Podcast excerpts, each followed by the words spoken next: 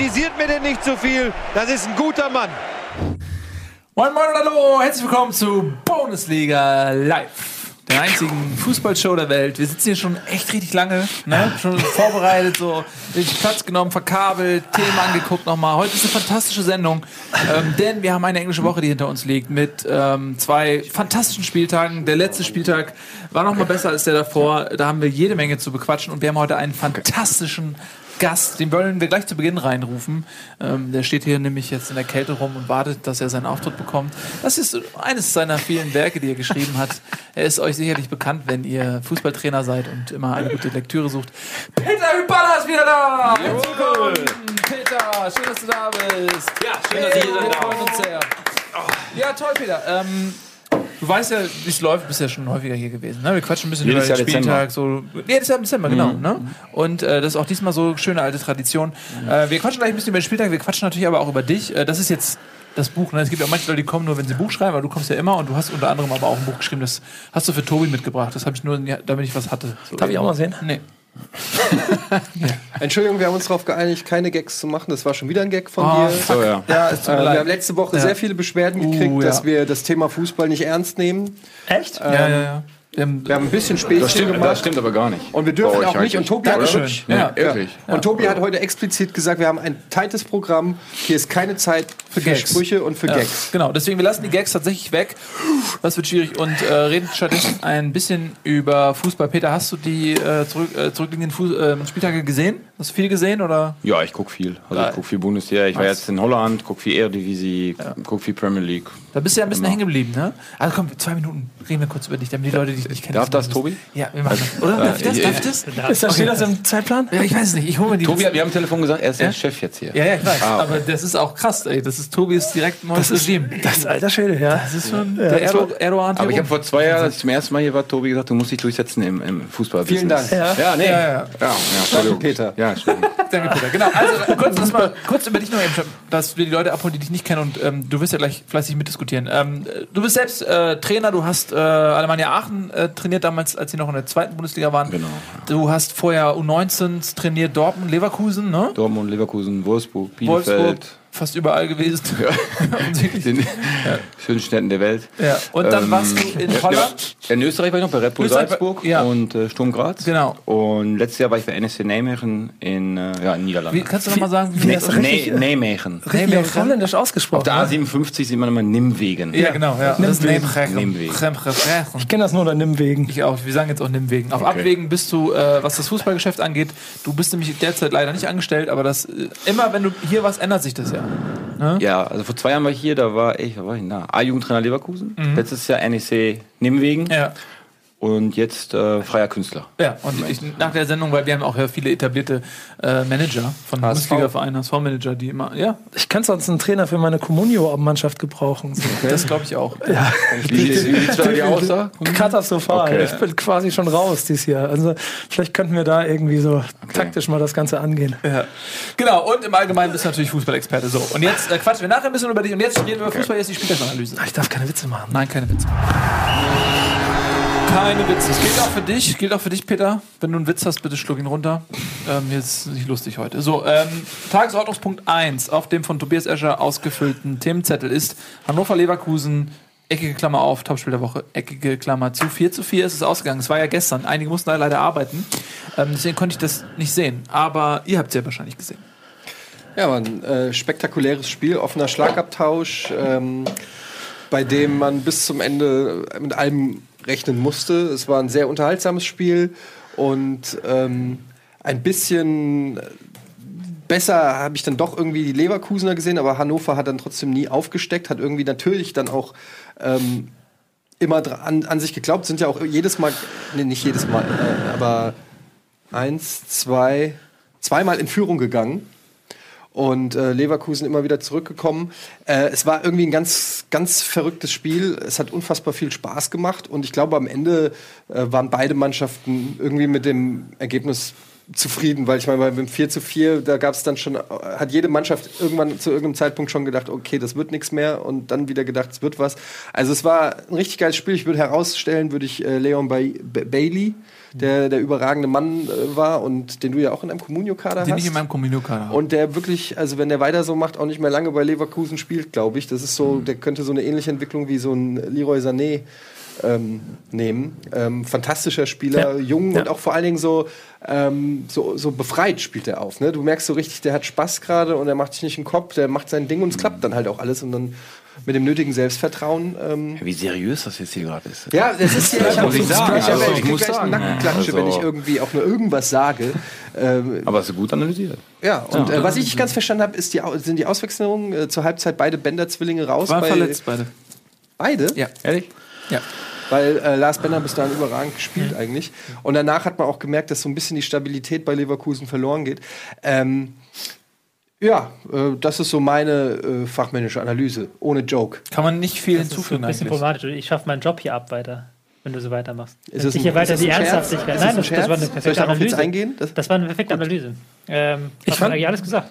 Ja, ich finde aber ganz ehrlich, also ich weiß nicht, wie euch das geht, aber wenn ich mir Hannover angucke, habe ich immer noch so ein Problem damit festzustellen, wie souverän die durch so ein Spiel gehen können, weil es halt immer noch ein Aufsteiger ist. Zwar heißt es immer kein normaler Aufsteiger, aber das ist halt Bayer Leverkusen und die haben in den letzten Wochen echt verdammt viel, verdammt richtig gemacht und dann sind die da in Hannover und Hannover kriegt es immer wieder hin, dieses Spiel umzudrehen oder, oder, oder Augenhöhe zu halten, auf einmal wieder dann sogar zweimal in Führung zu gehen, ich glaube zweimal Führung jeweils. Ne? Ähm, das hat mich insgesamt sehr beeindruckt. So, also alle Tore, die, also ich finde, alle Tore waren äh, stark, klasse, klasse individuelle Fehler, so habe ich das Gefühl gehabt. Das war alles immer so ein bisschen mal der Sonntagsschuss oder die Sonntagsflanke oder irgendwie sowas. Aber trotzdem insgesamt Hannover viel zu stark für mein ganz subjektives Wahrnehmen. Unheimlich. Ja, wirklich unheimlich. Da Ja, will ich- ich sogar mal vom Taktischen weggehen, ausnahmsweise, und sagen, wenn das jetzt Werder Bremen gewesen wäre, die in der schlechten Phase kommen, oder Köln, die hätten das nicht gedreht. Ja, Also die hätten dann nicht mehr zurückgekommen, weil das war ja wirklich so ein Willensakt, dass sie dann ähm, in der letzten Minute, der, also nicht in der letzten Minute, dass sie dann sehr spät dann noch mit Flanke vorne rein und dass sie dann wirklich halt ähm, die Dinger gewinnen, auch die Kopfballduelle auch gewinnen. Ist das, Also, äh, Kopf, ist das auch ein Kopfduell, was man gewinnt? Äh, weil du Da keine du Witze, sagst ja bitte. gerade, das ist kein, das ist eine Überleitung, das ist kein Witz. Du musst jetzt auch nicht paranoid werden. ähm, Frage ich dich direkt mal, Peter. Ähm, du bist ja, du musst ja als Coach auch Psychologe sein mittlerweile. Ähm, Ganz stark. Tobi sagt gerade, Bremen hätte es vielleicht nicht geschafft. Bremen ist äh, auch eine Mannschaft, äh, da gab es jetzt viel Unruhe, so diverse Trainerwechsel, auch immer wieder Phasen, wo die Mannschaft sich selbst in Frage gestellt hat, die Qualität in Frage gestellt wurde. Und Hannover ist jetzt ja aber seit einiger Zeit auf Erfolgsspur. Man ist äh, aufgestiegen als äh, Vizemeister, ne, war glaube ich, Hannover war Zweiter, meine ich. Ähm, ist, ähm, ähm, es kam ja dann irgendwann Breitenreiter, sag ich mal, im letzten Drittel der Saison dazu war, ähm, und seitdem ist man ja mega erfolgreich. Gab eine lange Strecke, wo man unbesiegt war, dann direkt der Superstart in die Bundesliga. Ist das so, dass sich quasi jetzt über anderthalb Jahre so der Glaube an die eigene Stärke so manifestiert hat, dass ein Kader, der eventuell gar nicht die Qualität hat, vielleicht wie der von Bremen oder von Hamburg oder was auch immer, aber der eben so stabil ist, dass, dass sie eben in solchen Situationen viel äh, auch zurückkommen können? Ja. Also letztes Jahr kann ich mich noch erinnern, da war erst Daniel Stendel, der jetzt eigentlich auch gar nicht so schlecht gemacht. Die waren jetzt nicht so weit von der Tabellenspitze, so, so. Jens Mhm. Keller, Union Berlin mäßig war das. Ja. Ähm, und dann kommt André Breitenreiter mit, äh, mit Horst Held und die fungieren einfach zusammen. Und das spürt eine Mannschaft. Ne? Das spüren Spieler auch, dass da, da kriegst du kein Blatt dazwischen. Und äh, dann fängt der Saisonanfang ähm, fängt an gut an. Also es ist auch so eine taktisch gesehen ist eigentlich auch so ein bisschen eine Reaktionsmannschaft. Das heißt, sie stehen eigentlich unheimlich gut, sie äh, halten gut die Defensive und kontern auch ab und zu wirklich den Gegner aus. Und äh, immer wenn Leverkusen eigentlich das Tor gemacht hat, kann Hannover sofort wieder. Also es ist eine unheimliche ja, Vertrauensgeschichte da in, in der Mannschaft drin. Und ich glaube einfach, weil ähm, ja, die, die Offiziellen plus Trainer einfach gut zusammenarbeiten und das, das spiegelt auf so eine Mannschaft rum. Da ist einfach keine Unruhe. So, und Die haben halt offensiv auch echt viele Waffen, ne? Habe ich Ja. das Gefühl. Also, unheimlich weil- viel Tiefgang haben sie, unheimlich Ja. viel Tempo. Ich kann mich noch an das Spiel gegen Dortmund erinnern. Pff, da, da denkst du eigentlich immer, okay, sie stehen defensiv oder laufen nach hinten und auf einmal wieder Befreiung, aber mit System. Und jetzt ist halt die Frage, ob sie durchdrehen und denken, okay, jetzt machen wir mehr Ballbesitz, so jetzt machen wir noch schöneren Fußball oder sie ziehen jetzt das komplett durch. Ich habe mich neulich mit einem Hannover-Fan unterhalten, der hat irgendwie gesagt, die spielen irgendwie fünf Systeme. So, und die können die alle richtig gut. Und äh, eins davon ist zum Beispiel so, so Manndeckung, ne? Was ich sehr lustig finde, weil als ich fußballerisch ausgebildet wurde in der Kreisklasse Lüneburg, ähm, da haben wir eigentlich nur Manndeckung praktiziert. Und ähm, Heute ist das Mann, Fußballerische Ausbildung und Kreisklasse Lüneburg in einem Satz oder gesagt. natürlich. heute ist das Mann orientiert. Aber das ist mannorientiert, diese fancy ähm, Sprachregelung. Aber also ist das so eine Renaissance der Manndeckung? Ähm, wir haben- reden ja auch mal wieder viel darüber, dass man eine fehlende Qualität kompensieren kann durch, sage ich mal, sehr defensive, destruktive Spielweise. Ist, ist Hannover so eine Mannschaft, die sagt, okay, ich, 11 gegen 11 Manndeckung und dann schauen wir mal. Ja, das ist keine Manndeckung, wo du jetzt 40 Meter hinter deinem Gegenspieler immer hin und her läufst, sondern es ist einfach so aus einer Position, ne, ob jetzt 4-1, 4-1, 4-2-3-1, oder du, du bist halt auf bestimmten Räumen und dann geht's mannorientiert. Also wenn ein Spieler den Ball bekommt, zum Beispiel von Leverkusen, rückt einer vor und versucht ihn dann zu stellen oder anzupressen. Und halt mit dieses, mit diesem Pressing, ob es Mittelfeldpressing oder Angriffspressing ist, das ist halt sehr, ja, mannlastig einfach. Wo der Ball ist, musst du Druck machen. Also immer wenn ein Spieler den Ball hat, musst du Druck machen. Also ist es der Mann. Und defensiv ist es einfach so, dass ja auch schon, du gehst ja auch in Überzahl. Also wenn ein Spieler Bailey hat den Ball, dann sagst du ja immer doppeln oder nochmal. Also du musst so gut Druck auf den Ball haben, weil wenn Bailey sich rausstellt, ist woanders wieder ein Raum frei. So, und das macht Hannover super. Und was sie halt klasse machen, wenn sie den Ball haben, geht's zack nach vorne. Ganz schnell vertikal und dafür haben sie Schnelligkeit vorne auch. Ja, das ist ja auch Breitenreiter. Wir haben gerade so ein bisschen drüber gesprochen, über Trainer, die hochgehypt werden, Trainer des Jahres und dann auf einmal in der Versenkung verschwinden. Wie schnell das gehen kann. André Breitreiter ist ja eigentlich auch so ein Kandidat, der ähm, quasi nach seiner ähm, äh, Zeit in Paderborn war das, glaube ich, ne? und dann äh, zu Schalke ging. Und da ist er ja eigentlich untergegangen, ähnlich wie Weinziel, aber äh, er ist jetzt quasi wieder da und hat so eine eigene Renaissance. Ähm, wie, wie gut ist Breitenreiter so als Trainer? Was glaubt ihr?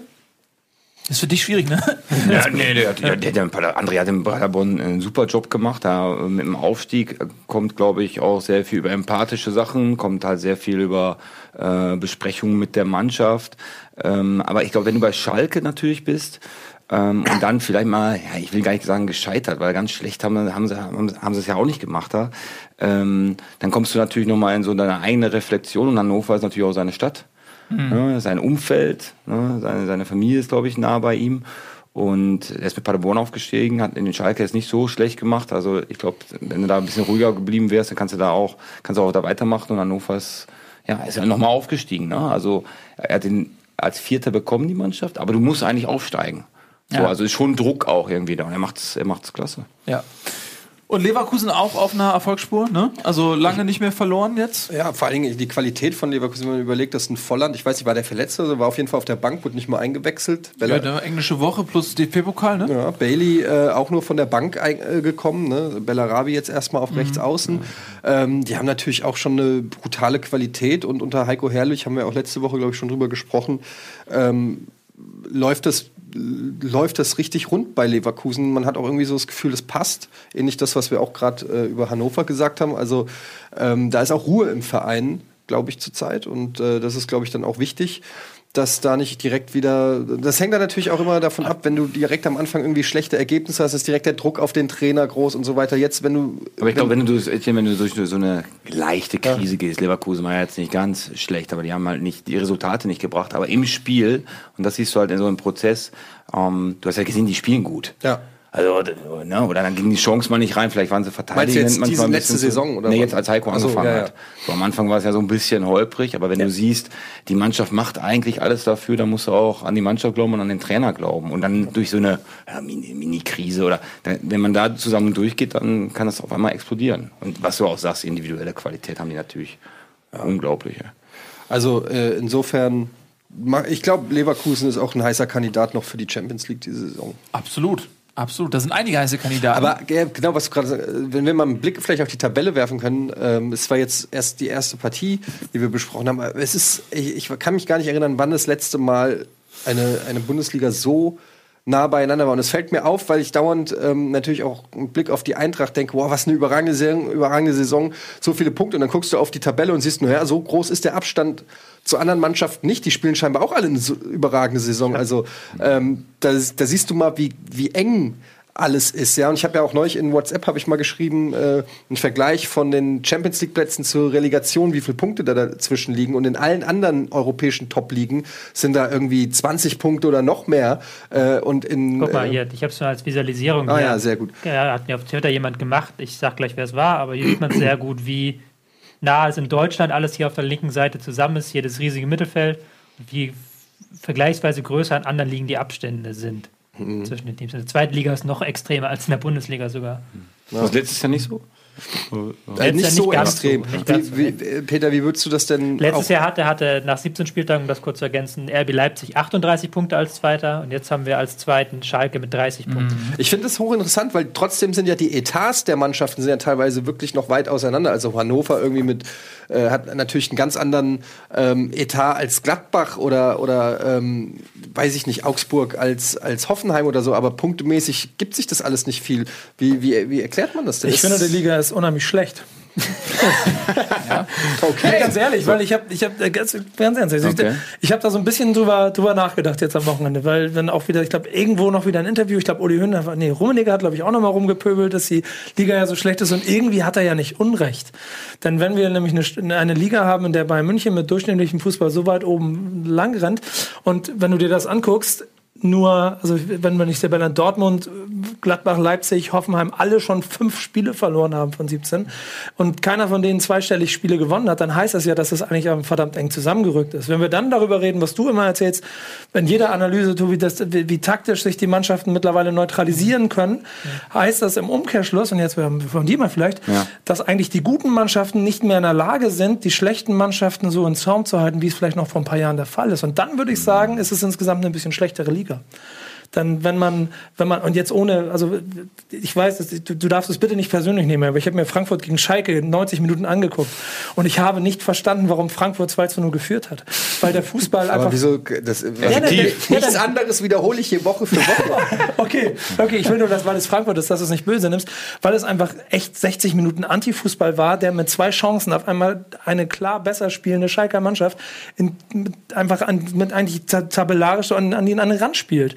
Und das Aber ist war ja es Antifußball oder war es taktisch gegen den Ball? Oh ja, ordentlich strukturierter glaube, du, Fußball. Du, du als Trainer Nee, wirst klar. mir das so wahrscheinlich er erklären können. Ich denke mir, ey, das hatte, also Auf der anderen Seite wird immer ganz oft gesagt, äh, jetzt Nico Kovac oder auch Breitenreiter, eigentlich arbeiten sie realistisch. Also Ist ja auch sie so. können vielleicht auch mehr Spektakel machen, aber am Ende des Tages Wahrscheinlich kenne ich aus ja. eigener Erfahrung, musst du Resultate abliefern, sonst Und dann hast du wahrscheinlich Hast du ein vollkommen Problem. recht. Und wenn dann Frankfurt da auf Platz 8 steht und wirklich Tuchfühlung zur Champions League hat, wir dann auf der anderen Seite aber wissen, dass äh, keiner, keine einzige deutsche Fußballmannschaft es schafft, in, weiß ich nicht, Kirgisistan oder wo auswärts oder Dortmund schafft es in zwei Spielen Nicosia nicht zu schlagen, dann kann mir keiner erzählen, dass die Bundesliga gerade so überragend Aber ist. dann liegt das, glaube ich, auch schon an den Defensivkonzepten und an den Fünferketten oder was weiß ich. weil ich meine, wenn du dir anguckst, Eintracht hat jetzt nach Bayern die zweitwenigsten Tore der Liga. Es ist einfach unfassbar schwer, gegen die Ja. Tore zu Ja. schießen. Ja. Und ich glaube, das ist, eine, das ist dann was, was eben auch andere Vereine aus der Mittelklasse machen. Die haben die spielerischen Mittel nicht, aber die können es einem so ungemütlich machen wie möglich und dann eben auf Konter äh, setzen. Genau. Ähm, das ist scheinbar ein Konzept, was momentan gut funktioniert. Ich glaube, da sind zwei Sachen, die da reinspielen. Das eine hatten wir neulich mal mit Ralf, als Ralf Gunesch und Jonas Hummels hier waren, wo die gesagt haben, es ist halt unfassbar schwer, Ballbesitz zu spielen, weil du es halt im Kopf machen musst. Du musst halt als Verteidiger den Risikopass auch spielen können und das dich auch trauen, den zu spielen. Und das zweite ist, das ist ganz interessant, dass wir dich da haben, da können wir nochmal dein Buch bewerben, quasi modernes Dribbling. Weil wenn ich ja Ich theoretisch, hoch so lange. wenn ich ja theoretisch, kannst du mich vielleicht widersprechen, wenn ich theoretisch so ein mannorientiertes System gegen mich habe, ist ja der einfachste Weg einfach, dass ich an dem Gegenspieler, der mich mannorientiert verfolgt, den mit einem kurzen Dribbling aussteigen lasse und dann daraus eine Chance kreiere. Und das ist auch so ein, so ein Merkmal, was so ein bisschen fehlt in der Bundesliga vielleicht. Oder wie siehst du das? Ja, das merkst du auch in der Ausbildung. Also, ähm, ja, oder du hast mich ja auch gefragt bei Matt Scholl, da kommen wir vielleicht noch gleich darauf. Ähm, Danke, äh, Marin Gilzer. Es ist, äh, Keine Gags. Keine Witze. hat doch ein paar Gags. Ja. Tobi, du musst doch mal, Tobi, du musst, du musst deine streng strukturierte Defensivweise jetzt auch ein bisschen lockern. ähm, Ballorientiert. nee, aber, nee, aber ähm, Dribbling, ähm, ich habe jetzt wieder äh, Ajax geguckt, da haben sie jetzt zum Beispiel Kleubert und so auf der Seite, 17-, 18-jährige Jungs, die dribbeln. Ähm, es ist natürlich einfach so, dass in Deutschland, das merke ich, ich war jetzt ganz viel im Ausland, auch bei anderen Clubs, mal ein bisschen hospitiert und diese deutsche Trainer, das war vielleicht Boss und Tuchel der Unterschied auch, sind sehr gegen den Ball orientiert. Also wir lernen ganz früh und ganz früh auch in der Jugend lernen die Spieler gegen den Ball, gegen den Ball. Und das liegt an Strategie, an Struktur. Es kommen ganz viele Trainer, die sind strukturierte Typen, Ja, mit Video und dies und das. Und es sind nicht, vielleicht nicht mehr so viel die Gangstertrainer unterwegs. Also dribbel mal los, mach einfach mal was. Ich habe A-Jugendturniere erlebt, wo, wo Trainer halt dem iPad da stehen und die wollen halt das Ding gewinnen. Und es interessiert ja letztendlich nicht nachher, wie du gewinnst, sondern erster Platz da und da und da. Und ich habe Turniere oder Hallenturniere auch mal gesehen, ey, probiert mal was, macht einfach mal was, dribbelt einfach mal los. Und ähm, das ist vielleicht, aber es hat auch ein bisschen was mit Angst des Trainers auch manchmal zu tun. Ne? Und ähm, Jetzt bist du ja schon fast weg. bei diesem Schollding. Ähm, Ja. Ist die Angst vor dem Ballverlust äh, größer als ähm, die Freude über ein mögliches gewonnenes 1 zu 1?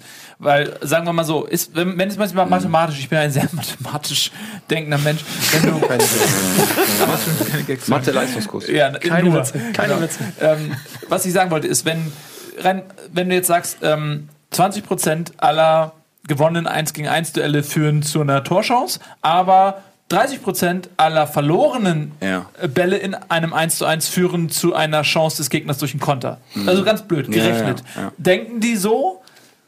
Ja, Trainer, du, denkst immer, wie kann ich den Zufall minimieren? Und dann holst du natürlich auch diese Statistiken. Und letzten Jahre ist halt sehr oft in, in Deutschland auch und im deutschen Jugendfußball auch, auch im Profifußball, ist nicht mehr, wie wir das Spiel aufbauen, wie lange wir den Ballbesitz halten, sondern wo können wir das Gegenpressing, also das Ball, der Ballverlust und dann so schnell wie es geht kontern. Also wir geben quasi dem Gegner den Ball, Ja. und dann äh, muss der Gegner was machen und dann drücken wir drauf und dann versuchen wir anzupressen und dann ist er ganz kurz un ungeordnet der Gegner und das ist ja richtig eine Philosophie geworden. Ja. Also es gibt Mannschaften äh, und das ist auch, als ich als halber Holländer, da denkst du manchmal, pff, ähm, da geht's ja Ballbesitz schön spielen und heute ist auch ein schönes Spiel. Langer Ball, zweiter Ball, drauf, Druck machen, Umschaltsituation, Tor. Das ist für Fans und für Zuschauer manchmal so, aber vor, vor fünf Jahren haben wir gejubelt, ne? Auch so Red Bull und so, jetzt machen die auf einmal was anderes. Und jetzt denken wir schon wieder, ja, wir hätten mal gerne, und darum finden wir ja auch Ian Robben so gut oder halt so diese Dribbler, die eins gegen eins ziehen können. Bailey. So, ja? nee, auch, ja. Aber das ist, auch die, Sané, ja. das ist aber auch die Gefahr des modernen Fußballs, gerade weil dieses sich äh, immer, immer taktischer, immer, immer systemorientierter, immer strukturierter, dass sich dieses neutralisierende Element gerade du machst finde ich, immer in der Gegengift, Ja, Gegengift-Taktik. Genau. Das, das, machst immer- und das ist der Grund, warum ich das vorhin so ein bisschen provokativ gesagt habe, weil ich das Gefühl habe, dass sie sich alle gegenseitig neutralisieren.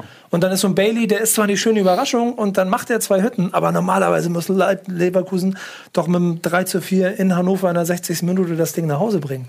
Aber es gibt aus irgendeinem Grund in diesem System und in dieser Tabelle zwischen Platz 2 und Platz, was haben wir hier, 11, keinen großen Unterschied mehr.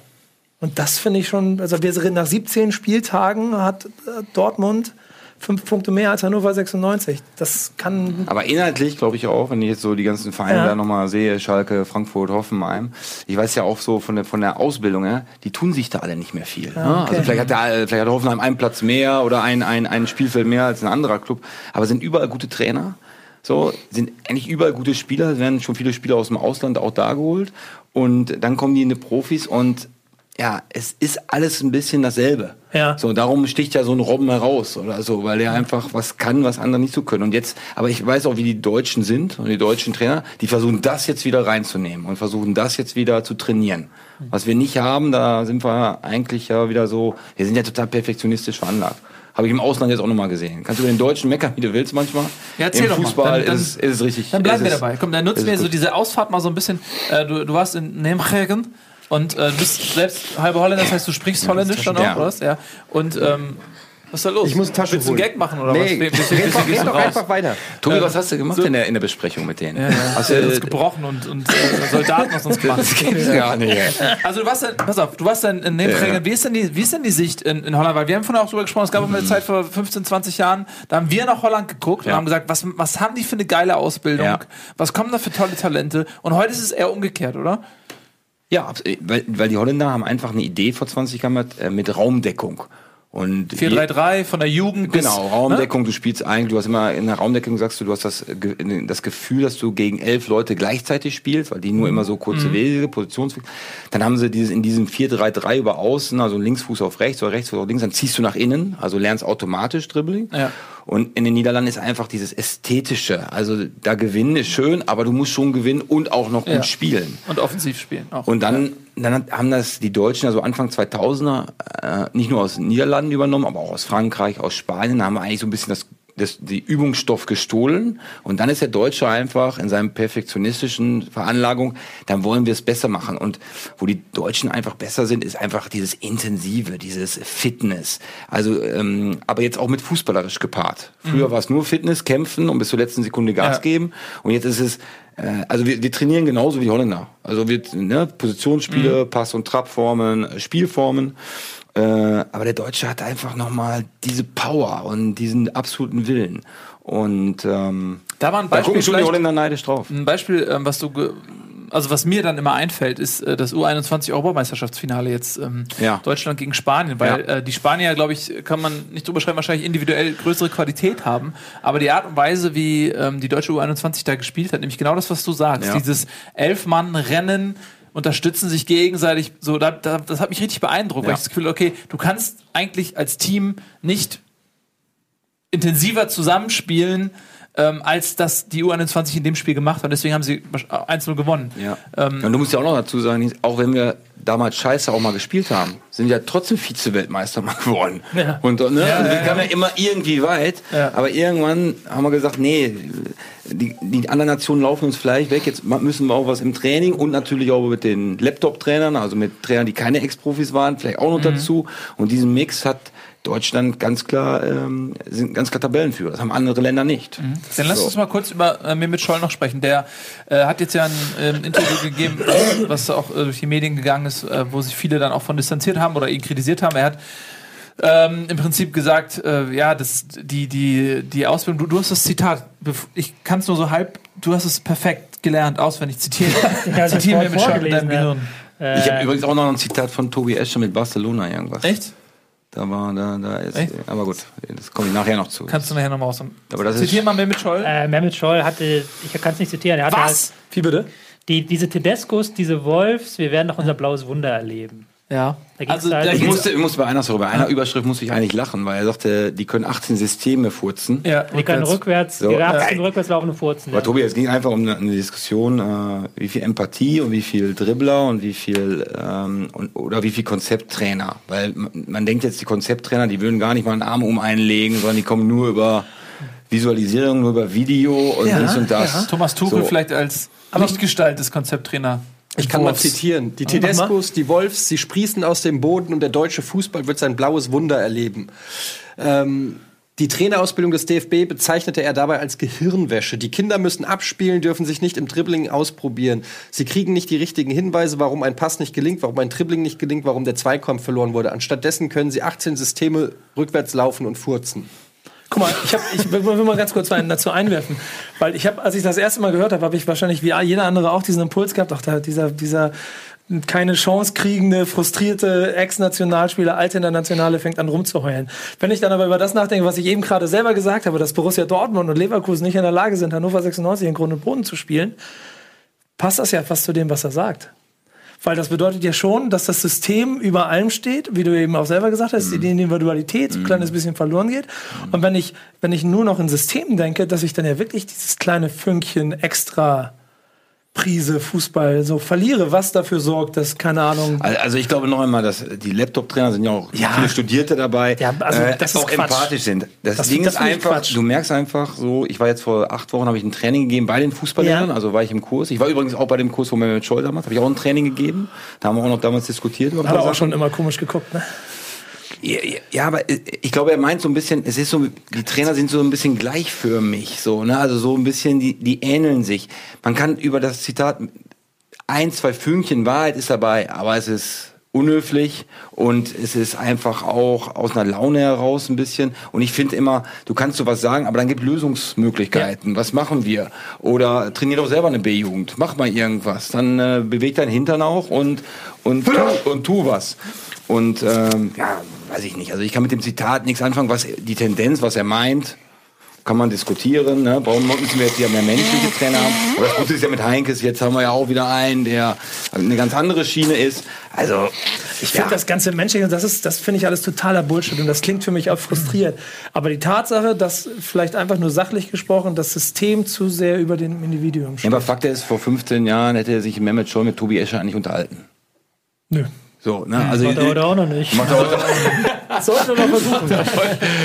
Nee, nee, aber es ist einfach, ähm, das merke ich in Holland ja auch, die Ex-Profis haben so die Macht und dann kommen halt Leute mit einer anderen Idee oder einer anderen Struktur oder jetzt mit, mit, mit Laptops oder egal was. Aber trotzdem sind die auch gut mit Spielern und auch guten Menschen. Und auch Wolf, Tedesco, das sind alles sehr gute Trainer, auch gute Pädagogen. Und äh, Mehmet hat selber ähm, Bayern München die zweite Mannschaft mal äh, geschenkt bekommen. Und dann hat er nach einem Jahr gesagt, ja, ich mache es auch nicht weiter. Dann sage ich mir, ja, dann gib auch Gas als Trainer. Ne? Und wenn, ihr schon, wenn, wenn ihr schon wisst, wie es geht, dann geht mal auf den Platz. Und das ist nicht so einfach, der Trainerjob. Ja. Das ist ja aber auch ist ja der Fakt, dass du machst den Job seit wann jetzt? Seit 30, 20, 20, 20 Jahren. Jahren. Wenn du ein Spieler bist, dann hörst du auf und willst halt direkt starten. Und dann musst du halt gegen jemanden ran, der 20 Jahre Erfahrung oder Wolf ja auch schon 10 Jahre oder Tedesco, der ist ja auch schon seit 10 Jahren mittlerweile Trainer. Das ist ja dann schon ein Unterschied. Aber es, was halt ganz interessant ist, es gibt natürlich bestimmte Dinge, die funktionieren als Ex-Spieler einfacher. Also du hast ein Netzwerk, du kennst Leute im Business, du ähm, Aber Tobi, in Deutschland hat sich das gedreht. ja, Deutschland hat das gedreht, ja. Also ähm, so meine die Lieblings- erste Frage beim Präsidenten, Christo, eigentlich, äh, können Sie gut mit Jugend, also ne, mit eigenen Talenten und offensiv. So, dann nix auch zweimal, klar. Ne? Also ich brauche jetzt mit Jugend ja jetzt nichts sagen, sondern ich habe ja tausend Jahre Jugend trainiert, die Top-Talente.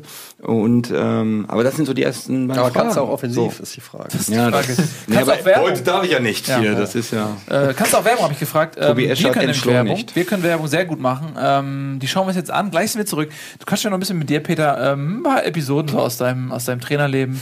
Und, ähm, Aber was, seriös. Weißt du, was mich immer interessieren würde? Ähm, ich frage mich das jedes Mal, wenn, wenn ein Trainer irgendwo ähm, äh, entlassen wird. Mhm. Wie, wie findet das eigentlich statt? Hinter den Türen. Wie redet man mit einem Okay. Trainer? Wie begründet man dem das? Und wie fühlt man sich danach? Und äh, das erzählst du uns hoffentlich gleich. Äh, ich überfall dich damit, das war nicht abgesprochen. Vielleicht kannst du mir den Kopf abreißen in der Werbung. Ähm, und dann äh, werden wir das gleich erfahren. Ne? Tschüss.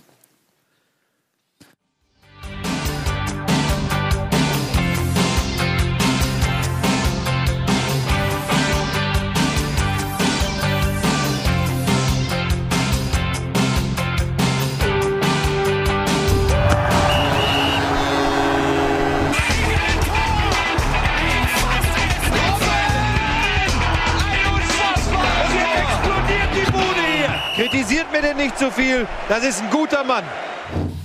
Da sind wir wieder. Herzlich willkommen zurück bei Bundesliga. Alle sind krank. Du hast irgendwie tropisches Drüsenfieber. Du hast was auch Ich sag immer. nichts an meinen Anwalt. Ähm, wenn ich nächste Woche irgendwie sehr krank bin, ähm, wisst ihr Bescheid, dass einer von den beiden der Mörder ist. Ähm, apropos, ermorden, Jobs ermorden, ähm, äh, Trainerentlassung, ich habe es gerade angekündigt. Ähm, das ist etwas, was man nie ähm, von außen mitbekommt, weil das ja auch immer alles gefiltert wird durch so eine Medienblase. Äh, da gibt's immer Sprachregelungen. Äh, Schmatt gesagt, er wollte dem Erfolg nicht im Weg stehen und dann kriegt er trotzdem eine Abfindung und ich verstehe das nicht. Ähm, wie, wie ist das, wenn, also als Trainer, du hast äh, mit Nebenchävigen einen guten Erfolg gehabt, du hast ähm, wahrscheinlich mehr aus der Truppe rausgeholt, als vielleicht qualitativ drin war anfangs, also ihr werdet 8., 9. und dann ging halt so eine Negativspirale los. Und ab wann ist der Punkt, wo du als Trainer das Gefühl hast, okay, shit, wenn das so weitergeht, fliege ich hier raus? Das merkst du immer so die letzten, die zwei Wochen davor. Da merkst du schon. Und du merkst, wenn der Präsident oder Direktor sehr viel mit Spielern spricht auf einmal. Weil sonst, wenn es läuft, dann kann der Trainer ja machen und auf einmal werden über ganz viele Dinge gesprochen, wo du vorher nicht sprechen musstest.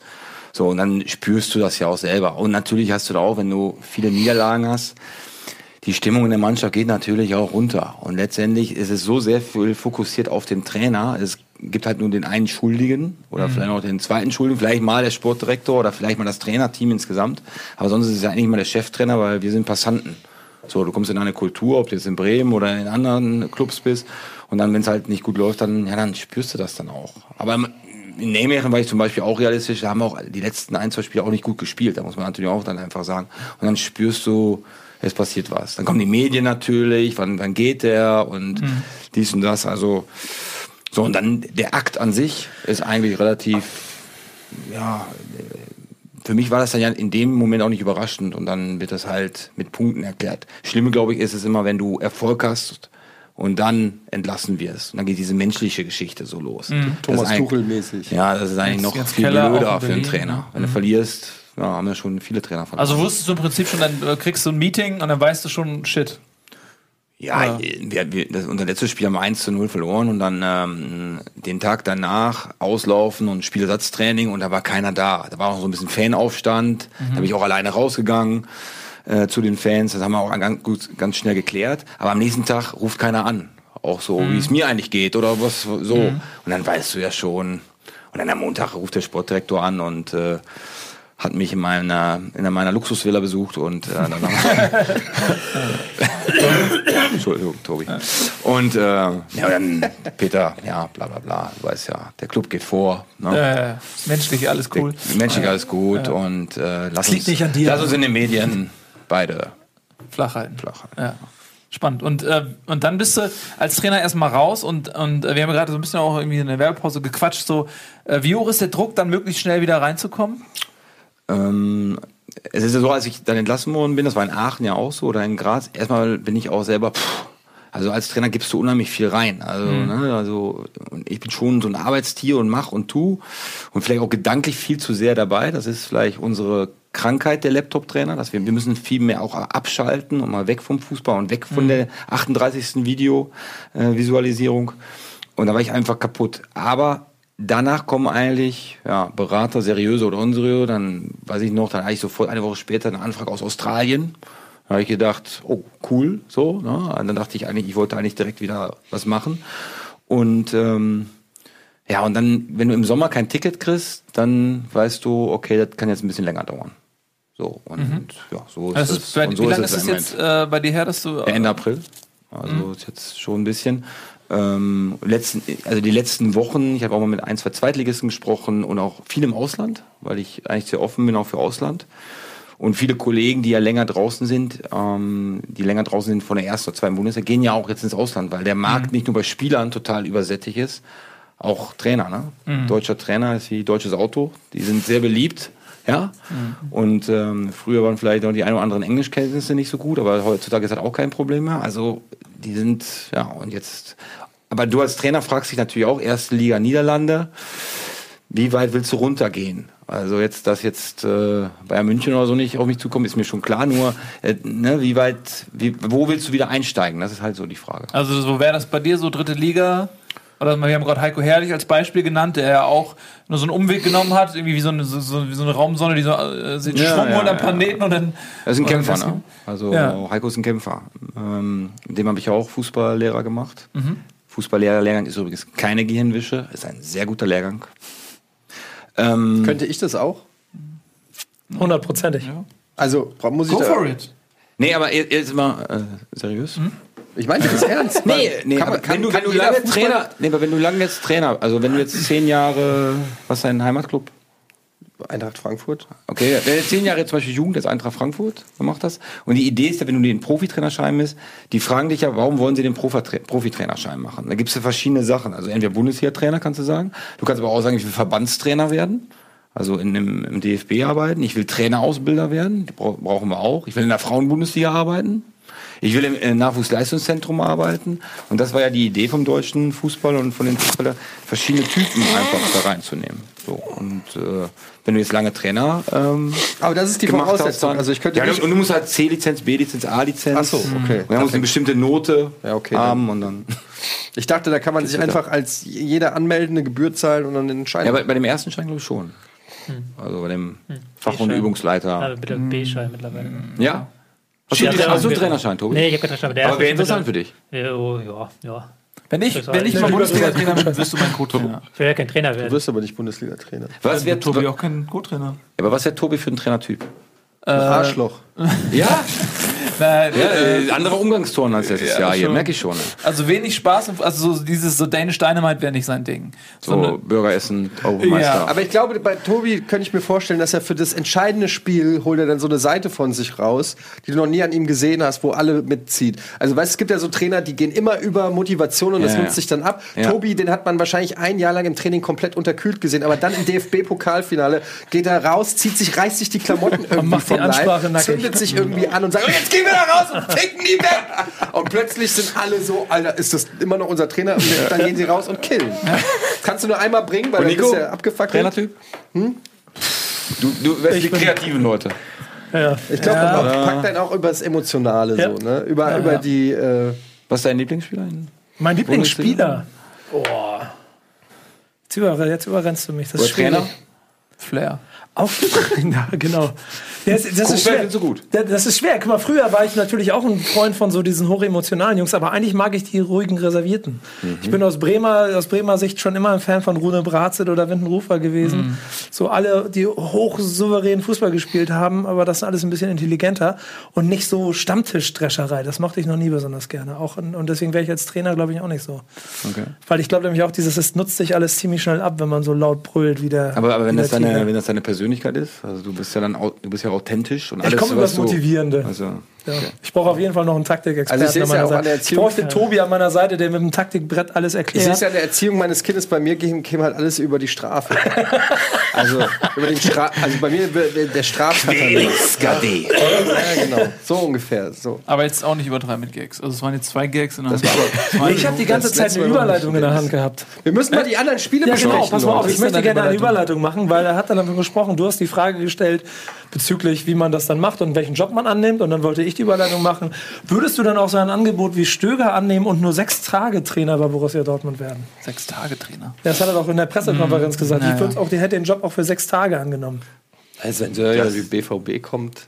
Ja, da musst du schon überlegen. Also, Ja, ne? ja, sechs Tage weiß ich jetzt nicht. Aber, aber gut, ich habe ja bei Leverkusen, äh, ich war ja mal fünf Spieltage Co-Trainer. Ja. Also mit den Brands und Dopraks und. Da fragt man, da denkt man nicht lange drüber da nach, war, oder? Da waren fünf Spiele und dann, also das Ziel war Champions League Qualifikation, das haben wir auch geschafft. Ja. Und das war für mich auch eine interessante Erfahrung. Also da habe ich auch nicht Nein gesagt. Also da war ich auch gerade vereinslos und dann kommt dann Bayer Leverkusen. Unter wem kommt hast du dann äh, quasi Co-Trainer gemacht? Wer war der Sascha Cheftrainer? Lewandowski war da. Lewandowski. Lewandowski war Trainer. Und äh, wir haben dann von Hypia übernommen und dann haben wir das fünf Spiele halt gemacht und sind dann halt in die Jugend gegangen ähm, als Jugendtrainer. Und ja, äh, ja, ich kann Peter Stöger schon gut verstehen. Also ehrlich. Ja. Also bei allem Fan und Romantischen und dies und das. Du kriegst einen Anruf von Borussia Dortmund. Und dann Mit gewinnst dem du. Stadion, das ist auch ein geiler Club. Und dann gewinnst du ein Spiel nach dem anderen. Ja, oder du spielst äh, 2 zu 1 gegen Hoffenheim. Was jetzt natürlich nicht ganz ein Widerspruch deiner Aussage gegenüber ist, aber es wäre halt eine Überleitung. Ja, und dann, dann äh, spielst du 2 zu 1 gegen äh, Hoffenheim. Dortmund zweite Spielfolge gewonnen. Und damit sind wir jetzt wieder da, was du gerade gefordert hast, nämlich zurück so ein bisschen zu den Spielen. Ähm, zweites Spiel, zweiter Sieg unter Stöger. Also Dortmund zurück auf der Erfolgsspur, zumindest was die Punkte angeht, aber auch was das Spielerische angeht, Tobi, Fragezeichen. Es ist eine schwierige Situation natürlich, wenn du da als Stöger neu reinkommst. Du hast eine Mannschaft, kommst, äh, wann ist er reingekommen? Sonntag ist er reingekommen. Dienstag war wieder Spiel. Du hast also quasi keine Trainingseinheit und dann hast du dann nach dem Spiel hast du dann vielleicht eine Trainingseinheit, wo du ein bisschen was machen kannst, aber das meiste ist ja Regeneration in der englischen Woche. Und dementsprechend hat er so am System selbst gar nicht so viel geändert, aber halt wie sie es ausführen, also das, äh, wie sie es spielen. Ich habe eine kleine Taktikanalyse vorbereitet. Ähm, Gibt es da nicht auch so einen Einspieler? Ähm, es ist eigentlich gar nicht so, gar nicht so Wahnsinn. Also, weil ähm, Bosch war ja wirklich dieses Abwehr rückt vor, wir spielen 4-3-3, wir gehen sofort in die Mannorientierung über, wir stören den Gegner sofort, wir machen da machen keine Gefangenen. So hätte wahrscheinlich jetzt Bosch gespielt, ähm, mit einer sehr hohen Abwehr, mit sehr viel Mannorientierung drin, ähm, mit auch einer Abwehr, die weit vorrückt, in, immer noch in einem 4-3-3-System. Und was hat jetzt Stöger gemacht gegen ähm, Hoffenheim? Abwehr nur ein bisschen weiter zurück hinter der Mittellinie, das Mittelfeld aber dann auch hinter die Mittellinie und dann hast du halt so ein ähm, plötzlich ein raumorientiertes, aber immer noch 4-3-3. Also das System ist gar nicht anders. Die Spieler müssen gar nicht irgendwie großartig ihre Systematik ändern, die müssen gar nicht großartig eine neue Position ein, eindenken. Ähm, aber sie haben es halt durchgehend passiver gespielt und durchgehend mehr auf Konter. Also ein defensiveres Bosch-System oder was? Ja, System nicht, aber eine defensivere Formation auf jeden Fall. Also das System das- war schon anders. Hattest du aber auch das Gefühl, dass, also zumindest war es in beiden Spielen für mich so, dass ich den Eindruck hatte, dass die Mannschaft noch nicht so ganz sicher ist, ob sie Nee, das alles richtig macht hier. Nee, klar, natürlich nicht. Diese, das ist ja wieder äh, diese Sache, du kommst halt rein unter der Woche, deswegen haben wir es ja auch nicht verstanden. Deswegen habe ich ja gesagt, eigentlich war nach dem Schalke-Spiel, glaube ich, war so ein guter Zeitpunkt dann zur Entlassung und dann ging es halt 4-4 aus. Also es klingt immer blöd, guter Zeitpunkt zur Entlassung, sorry, aber es gibt halt, wenn du als Trainer neu reinkommst, willst du halt eine Woche arbeiten können. So willst du halt nicht dann sagen, okay, nach zwei Tagen ist das erste Spiel, ich habe keine Trainingseinheit, ich kann nur Video machen, sondern willst mal auf den Platz bekommen wenigstens, um mal wenigstens das neue einmal Was, einzustellen. was fandest du das größte taktische Problem beim Bus? Das werde ich in Holland oft gefragt. Was Das größte taktische Problem bei Boss, ähm, dass sie die Restverteidigung? die Restverteidigung, also die Restverteidigung, dass die Zentren nicht hinbekommen Da sind wir haben. uns einig, Leute. Jetzt sind wir uns wirklich. Seid Ja. Ja, dann die Restverteidigung, das Rausrücken aus der Abwehr, aber auch Ballbesitzspiel. Auch Ballbesitzspiel darfst du nicht unterschätzen. Das war auch ein Problem. Sie haben halt, sie haben halt viel zu viele Konter dafür eingefangen, dafür, dass sie halt so scheiße verteidigt haben. Wenn sie halt noch ein halbwegs besseres Ballbesitzspiel gehabt hätten und sich nicht halt immer von diesem Mannorientierung tot gemacht haben hätten lassen, dann wäre es halt auch besser aufgegangen. Dann hätten sie zumindest drei, vier Konter weniger eingefangen, vielleicht mal irgendwie einen Unentschieden rausgeholt Ja. oder sowas. Und sowas, äh, Peter letztes Jahr bei Ajax und da hat er halt genauso gespielt, auch mannorientiertes 4-3-3, aber die Liga ist halt schlechter. Ja. Das ist, Aber wie ist der damit durch die Europa League durchgekommen? er hat alle Heimspiele gewonnen. Ich glaube, Auswärtsspiele hat er, glaube ich, alle verloren sogar. Ah, so. oder Ja, vier okay. verloren, die Heimspiele hat er ganz gut gewonnen. Und er, mh, ja, und Ajax hat natürlich auch schon echt talentierte Leute. Und was wir äh, ja am Anfang auch gesagt haben, du kommst Hannover, du kommst so ein bisschen in so einem Flow dann auch. Ne? Und holländische Eredivisie kannst du Samstag auch mal rotieren, bisschen ausschnaufen. In der Bundesliga muss ja eigentlich immer mit den besten Elf spielen auch. Ne? Ich habe von Tobi auch gelernt, dass, dass der Bosch auch. Der, weil der ist auch nicht Meister geworden. Ne? ja, letztes ja Jahr. stimmt. Mhm. Ja, aber dass der Boss auch ein Trainer war, der dann dass die Mannschaft, wie war das, hast du das erklärt, immer über von, von Woche zu Woche besser machen. Also dass sie Ja, das, die haben halt, die haben halt nicht so, die haben halt, das habe ich ja so erklärt, dass sie haben halt vorher vor der Saison kein so ein Fitnesstrainingslager, wo sie jetzt die also auf sofort auf Peak bekommen, Ja. sondern halt wirklich so ein aufbauend nachher. Das Problem, in Ajax war es ja auch so, da war am Anfang auch ziemlich schlecht. Die sind ja da Ja, irgendwie stimmt. rausgeflogen in Rubin Kazan oder irgendwie sowas äh, in Russland, in der Champions League. Und dann hat es aber komischerweise diese Phase, dadurch, die Phase am Anfang war, haben sie sich steigern können und dann Ja. äh, sind sie auch mit diesem Selbstverständnis ins System reingewachsen. Und bei Dortmund war es halt so, dass sie am Anfang gewonnen haben, aber auch diese defensiven Probleme da waren. Und dann kam halt plötzlich dieser Knick und dann kon konntest du es halt Hat nicht mehr rein. Einfach nicht System. Getroffen. Wie abhängig ist dann Dortmund äh, von Aubameyang? Wie, wie sieht, siehst du die Qualität? Weil Dortmund hatte ja jetzt echt einen massiven ähm, Qualitätsverlust in den letzten Jahren, mussten immer wieder die besten Spieler abgehen, Hummels, Genoan, Mkhitaryan und so weiter und so fort. Ähm, man geht aber immer davon aus, ja, Dortmund ist äh, nach Bayern die zweitstärkste Kraft. Ist das denn immer noch so vom Personal her? Ja. Ja? Ja, finde ich. Also du hast natürlich mit Leipzig jetzt und mit, mit, mit Leverkusen und Schalke kommt auch wieder, aber Leipzig, Leverkusen, Dortmund finde ich schon individuell schon so, ein, so eine Augenhöhe. Aber Dortmund, wenn die alle topfit sind, die hatten ein bisschen Probleme auf Innenverteidiger, Außenverteidigerposition. Ähm, wenn die alle topfit sind, natürlich, finde ne? ich. Reus, Götze, Schürle, alle Ja, ja. verletzt. Ne? Das sind natürlich auch alles Spieler, äh, die nicht zu unterschätzen sind. Wenn sie Und Dortmund hat natürlich in den letzten Jahren wirklich so auf diese jungen Talente gesetzt. Ne? Was Tobi auch gerade gesagt hat, letztes Jahr mit Ajax. Ich habe Ajax äh, jetzt am Wochenende wieder gesehen. Da spielen natürlich auch ein 18-, 19-jähriger Teenager in der Innenverteidigung, 17-Jährige spielen da drin, also dass die irgendwo mal runtergeht. Und Dortmund hat ja in etwa jetzt nicht so ganz krass, aber auch mit vielen jungen Talenten. Das geht halt nicht immer so. Es geht dann halt mal dies, ne, ja, geht halt immer holprig und ähm, aber ich glaube schon, dass die ähm, Vizemeister werden. Glaubst du denn, dass Peter Stöger da der richtige Mann ist, um die Ziele, Saisonziele zu erreichen? Ich habe nämlich ehrlich gesagt auch fußballerisch nicht ganz verstanden, warum der im Sommer auch schon Thema in Dortmund gewesen Das ist. wäre komisch. Also es war einfach ganz komisch so, weil ich bin ja nicht der Älteste. Ich bin ja noch ein paar Jährchen jünger und das, seit ich das halt so wirklich verfolge und auch ähm, Dortmund so gut ist in meinem Leben, also seit Ja. Klopp gekommen ist, haben die ja immer Pressing gespielt. Die waren ja immer, das war ja Dortmund. Und jetzt mal zu sehen, wie die zu Hause gegen Hoffenheim ähm, sich da hinten reinstellen und dann Hoffenheim da wirklich mit richtig guten Kombinationen teilweise sich da rauskombiniert, das war halt komisch zu sehen. Aber es ergibt natürlich Sinn, das ist natürlich richtig, dass er das jetzt in dieser Situation macht, einfach um da Sicherheit reinzubekommen in die Mannschaft. Es ist auch so, was ich gerade gesagt habe mit äh, Trainern, äh, was wollen sie spielen oder was machen sie? Ne? Ich komme über Jugend und Offensiv, das ist am Anfang der Saison ganz oft. Also so Prozesstrainer. Wenn es dann aber sch scheiße läuft, dann kommen die Empathietrainer halt oft, ne? Weil ja, äh, Niederlagen, alle laufen mit so einer, äh, in so einem Gesicht durch die Gegend rum und dann brauchst du einen, der das vielleicht macht, der einfach Vertrauen reinbringt. Weil, was du auch gesagt hast, System, Räume und so wissen sie eigentlich ungefähr. Und jetzt muss ein Spieler wieder Vertrauen kriegen. So, und das, äh, darum ist ein Trainer, den du anstellst im Sommer und während einer Krisensituation ganz anderer Typ. Und da ist Peter natürlich, ähm, ja, von der menschlichen Schiene, glaube ich, schon eine ja, gute Idee. Einer von vielen, aber eine gute Idee halt, das, den zu nehmen auch. Darf ich noch eine Frage stellen? Bevor jetzt ihr was, reicht's. eine äh, geht kurz. Ich habe mir eine Frage gestellt. Ich habe noch nie so lange reden dürfen. Ja, genau. Aber du als, du als Trainer. Stell dir vor, du bist, bist Köln-Trainer und verkackst eine komplette Saison und hast drei Punkte nach 14 Spielen. Ja. Das heißt, du musst ja auch emotional so am Ende sein. Dann bist du auf einmal drei Tage später bei Borussia Dortmund und wirst als der Typ verkauft, der jetzt so motivierend auf die Spieler einwirken kann, weil er ja so viel positive Energie ausstrahlt, dass die das Ruder rumreißen. Kannst, Gut, du, auf der anderen Seite. kannst du hat- verstehen, warum ich Ja, das nicht ganz verstanden Aber auf der habe? anderen Seite hat er natürlich davor vier Jahre beim ersten FC Köln. Ja, das ist schon ein ich. ganz besonderer Club. Das weiß ich. Ähm, so gute Arbeit gemacht und jetzt, wenn du so siehst, vier Jahre Top-Arbeit gemacht und jetzt vier Monate keine Resultate gebracht. Versteh mich nicht falsch. Es Also du meinst, also vom emotional meinst du, dass Genau, du leer ich, bist ich, will, und ich will nicht Ah, okay. der Abrede sprechen, dass Ja. er da Wahnsinnsarbeit gemacht hat. Ich stelle nur dich als Trainer. Ja, ja. Du bist emotional leer. Ja, okay. Und dann auf einmal sollst du dich bei Dortmund auf die Bank setzen. Aber das ist halt die Frage, die er sich wahrscheinlich abends in Wien, wenn das Ja. dann so gelaufen ist, sich selber gestellt hat. Und dann ist es halt, dann ist halt Borussia Dortmund doch sexy. Dann ist es halt doch, ich bin eigentlich kaputt. Das, das ist er ja, Ja. auch, weil er ja vier Jahre bei FC und davor bei Austria Wien ja auch schon einen guten Job gemacht hat und lange Trainer jetzt auch ist.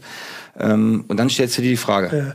habe ich, Okay, die, so- hab ich die Kraft? Und wenn er für sich das bejaht und jetzt hat er das erstmal fand- sechs Punkte. das fand ich echt happig. Also, also rein emotional nicht. Ich will dem nicht absprechen, dass er da Wahnsinnsarbeit in Köln gemacht hat. Aber wenn du lange bei einem Job bist und drei Tage später, vier Tage später hast du dich eigentlich eingestellt, jetzt mache ich ein bisschen, Ja. wo war's jetzt? In Afrika? Urlaub Ja, gemacht? ja. So, jetzt kommt, jetzt kommt aber eine andere Firma und sagt, wir wollen dich jetzt haben. Und du denkst, boah, wenn ich das jetzt nicht mache, Genau, wahrscheinlich ja, ne? weil auch wenn er jetzt bis Sommer bleibt, aber er geht auf die Erfolgsschiene, ist für ihn, ja, eine bessere Bewerbung gibt's ja auch wieder nicht. Oder sogar, der bleibt. Ja, und es ist Borussia Dortmund. Also So. ich kann mir schon vorstellen, dass man äh, im Westfalenstadion als Heimtrainer ganz gerne mal äh, sitzen würde. Das äh, ist, glaube ich, etwas, was auch nicht viele Trainer ähm, erleben können in, in, in ihrem Leben. Ähm, ein vielleicht noch ein, zwei Worte zu Prinzip der Hoffenheim. gleiche, Ich fand, gleiche Sprung, den Nico hier macht. Ja, kommt, von ja, der, das stimmt. kommt von der Ja. Backspinne, das ist FC Köln. Kommt, da. kommt er hier zu Rocket Beans TV, fucking Champions League. Fühlt sich auch so an. Ja, ich bin auch jedes Mal Und wie lange hast du dazwischen äh, frei Quasi gehabt? Minuten. Okay. Ich war eben noch im Hip-Hop und jetzt bin ich schon hier. Jetzt bist du Wahnsinn. Ey. Und dann musst du davon ja auch wieder zurück. Ne? Das ist ja, auch das, das, Schlimme. Der Cold wisst, ihr Turkey wisst dann. gar nicht, in was für ein Loch ich jedes Mal falle, wenn ich hier aus dem Studio gehe. Können wir bitte über Fußball hier? Ja, bitte, keine Gags. Also, ähm, ich wollte noch ein Wort vielleicht zu Hoffenheim. Ähm, sie haben das halt überraschend gut gemacht. Ähm, also, muss auch mal sagen, ne? da ko- kommt eine Mannschaft rein. Ähm, man könnte ja auch meinen, okay, Dortmund ist ja ein bisschen euphorisiert jetzt. Ähm, neuer Trainer, ähm, Sieg im Rücken. Vielleicht überrennen die ja auch Hoffenheim mal irgendwie so, aber überhaupt nicht. Hoffenheim hätte durchaus auch das Spiel gewinnen können, ne? Ja, ähm, fand ich auch. Also in der Anfangsphase hatte Dortmund die besseren Chancen, haben halt gute Konterchancen gehabt. Dann lustigerweise halt dieses passive Konstrukt hat Dortmund halt stabilisiert, aber es hat auch Hoffenheim stabilisiert. Weil die Verteidiger dann mal ein paar Pässe untereinander spielen konnten, haben sie gemerkt, okay, es funktioniert doch ganz gut. Das, was letzten Wochen die Probleme waren, ähm, das Passspiel, das, das, das, da kommen wir besser rein und dann haben sie es auch, haben sie sie zeitweise dann richtig dominiert. Aber war halt extrem Kraftraum, was sie gespielt haben und das hat man am Ende gemerkt. Ja. Es war eine lange Hinrunde für alle Beteiligten. Auch für uns. Ne? Das war nicht leicht. Es war nicht so leicht. Gut. Also Dortmund äh, zurück in der Erfolgsspur jetzt ähm, in der Woche. DFB-Pokal gegen Bayern München. Hat Dortmund eine Chance? Immer eine Chance gegen Bayern München. Ähm, ich finde die Bayern diese Saison auch nicht so stark. Also da haben sie schon sich, äh, da- sind sie schon auf stärkere Bayern getroffen im, in den letzten Jahren. Ähm, und ich glaube, gerade jetzt mit zwei Siegen und einem neuen Trainer, äh, das sind die besten Voraussetzungen, die sie jetzt gemäß der, der, wenn man jetzt mal die Verletzten und so weiter wegdenkt, die sie haben können, wird, äh, wird kein leichtes Spiel für die Bayern auf jeden Fall. Und ähm, man kann vor allen Dingen mit so einem Sieg kann man ähm, viel reparieren, glaube ich, was jetzt gerade so im Argen liegt, auch bei den Fans und so weiter. Das ist, ist der Dortmunder, der Dortmunder an sich ja auch nicht gewöhnt, ähm, diese ganzen Querelen und, und auch jetzt, wenn man anguckt, der Fall von ganz oben mit sechs Punkten Vorsprung von Bayern runter. Ähm, das ist ja auch für die, für die Dortmunder Fans eine Situation, die sie jetzt auch nicht jede, jede Saison haben. Also insofern kann man mit einem Sieg über die Bayern jetzt, ähm, kann man schon ordentlich was, was gut machen. Die werden hoch motiviert sein. Zwei Euro hier in Rüd von Schnitzelreu, aber ähm, Von die, mir? Nein, von mir jetzt, so. was ich jetzt gleich sagen werde. Die Bayern haben nichts zu gewinnen in dem Spiel. Wenn sie 3-0 gewinnen, wird auch keiner sagen, wow, die haben 3-0 gegen Dortmund in dieser Lage gewonnen. Und Dortmund hat nichts zu verlieren. Ja. Also wenn sie 3-0 verlieren, dann sagen sie, okay, Stöger ist eine Woche da, Bayern ist übermächtig, das ist jetzt scheiß Hinrunde gewesen, machen wir weiter. So. Das ist wird vielleicht ja nicht entlassen, selbst wenn sie jetzt 6-0 verlieren. psychologisch eine ganz ähm, komfortable Ausgangsposition für Dortmund vielleicht auch. Gut, dann lass Ist es uns ein. Heimspiel von Dortmund? Nee, ist ein Heimspiel von Bayern. Äh, was haben wir denn noch? Äh, 4 zu 4 war das Wahnsinnsspiel. Wir haben auch noch einige andere Wahnsinnsspiele. Zum Beispiel Augsburg-Freiburg. Können wir mal ganz kurz äh, drüber reden, weil wir hatten ja äh, neben Hannover-Leverkusen, dann hatten wir diese Schluss, diese wahnsinnige Schlusskonferenz Augsburg-Freiburg, Eintracht-Schalke, Werder-Mainz, äh, Stuttgart-Bayern. Das waren alles äh, ganz aufregende ähm, äh, Schlussminuten und in Freiburg war es vielleicht die kurioseste, denn man lag äh, bis zu Beginn der Nachspielzeit äh, 3 zu 1 hinten zu Hause gegen Freiburg und dann kam zweimal Finn Burgerson und hat ähm, noch das Unentschieden klar gemacht. Ja, aber auch äh, Freiburg, die, was hatten die, zwei Siege im Rücken? Oder drei sogar? Jetzt, äh, in der, genau, zwei Siege hintereinander gehabt in der englischen Woche, hätten neun Punkte rausholen können. ja. Das ist schon Bis mal ein 92. Endspurt ne, gewesen jetzt zum, zum Dann hätte man der 21 gehabt, Pausenbeginn. dann wäre man wirklich gut gewesen. Wir haben letzte Woche haben wir noch Finn Burgerson gelobt hier, weiß ich noch. Haben wir noch. Der ist auch gut. Ah. Der Aber, Tore aber jetzt. Defensiv aber auch eine Offenbarungsalter. 92. und 95. Minute köpft Ja, er, köpft er beide mal ne? unbedrängt, ohne Gegenspieler Also in das, 5 Meter das rein. 3-3 war ein bisschen schwieriger, ruhender Ball, okay, dann haben sie die Ordnung ein bisschen durcheinander gebracht, aber das 2-3, das darf, da darf er nie so frei stehen. Ja, weil er sich Ja, das Ding auch selber vorlegt, in die Mitte Ja. geht. Das war, also das kann, kannst du bei FIFA nicht besser spielen als er da. Das Ja, wir mit dem Videobeweis haben? Mit dem Handspiel? War das das, das Spiel? Ähm, ja, wo im Mittelfeld vorher das Ja. Handspiel war und dann äh, ja, genau, äh, ja. 15 Sekunden vorher. Man ja. mal über Videobeweis bitte reden? Ähm, Nee, komm, nicht komm, jetzt komm, haben sofort. wir keine machen Zeit, haben wir keine machen Zeit. wir ein bisschen später. Tobi. ähm, ein Wort vielleicht noch zu Maximilian Philipp, äh, Peter. Äh, der wird jetzt schon mal so ein bisschen in die Nationalmannschaft reingeschrieben. Wie siehst du den Philipp Jungen? Max meinst du? Philipp Max, Philipp Entschuldigung, Max, ja. was habe ich gesagt? Maximilian Philipp. Nee, das, Das meine ich nicht. Es ist aber Ist die Namen sind sehr ähnlich. Stimmt. Genau, ist auch nicht ähm, schlecht. Neun Vorlagen in der Saison, aber er hat natürlich jetzt auch in der Mitte mit Gregoritsch und Finn Burgerson äh, Abnehmer. Ähm, äh, ist er spielerisch genauso gut wie quasi jetzt diese neun Assists irgendwie ähm, vermuten lassen? Oder sind das eher die Flanken, dass er eben auch Abnehmer hat? Ja, ist ein Entwicklungsspieler jetzt, ne? Also der, der ist schon gut. Und jetzt ist natürlich auch immer die Frage, auch äh, ja, mit der Nationalmannschaft, auch die Frage so von Jogi Löw, wird er dadurch auch noch besser, wenn er noch mit den besten Spielern Deutschlands nochmal im Training und ne, also äh, in der deutschen Nationalmannschaft kriegen ja jetzt viele auch schon eine Chance, um, um mal getestet zu werden. Und er, er macht es einfach gut. Er hat ganz viele Sachen. Er hat einen guten Instinkt, er hat einen guten tiefen Laufweg, er, er kann gut die Bälle ganz gut verteilen. Also ja, warum auch nicht? Die Frage ist er besser als ein Hector oder ein Schmelzer auf der Position. Der weil- Schmelzer Pep Guardiola ist da, hat Interesse oder so, habe ich Ja, hab gelesen. ich, aber, aber es ist Man City. Das ist, glaube ich, auch immer so. Das war damals schon so ähm, beim HSV, als die noch gute Spieler hatten. Dann kamen immer die Scheichs und das war immer so ein Geldsegen. Haben wir uns richtig gefreut. Oh, wie geil, die Zahlen. Aber heute heißt das, wenn Pep Guardiola, dann ist das, glaube ich, eine fußballerische Aussage, oder? ja, aber ich meine finanziell. Also die haben ja äh, Geld ohne Ende. Die haben ja auch jetzt äh, wieder vor der Saison mehr Geld für Defensivspieler ausgegeben als wahrscheinlich die halbe Bundesliga für alle anderen Spieler. So, wir machen ein bisschen Werbung, apropos Geld, ne? Ähm, und scheißen uns zu mit, euren, mit eurer Kohle. Und gleich sind wir zurück und wir haben noch so viele tolle Spiele, ne? Traut euch. Reden wir über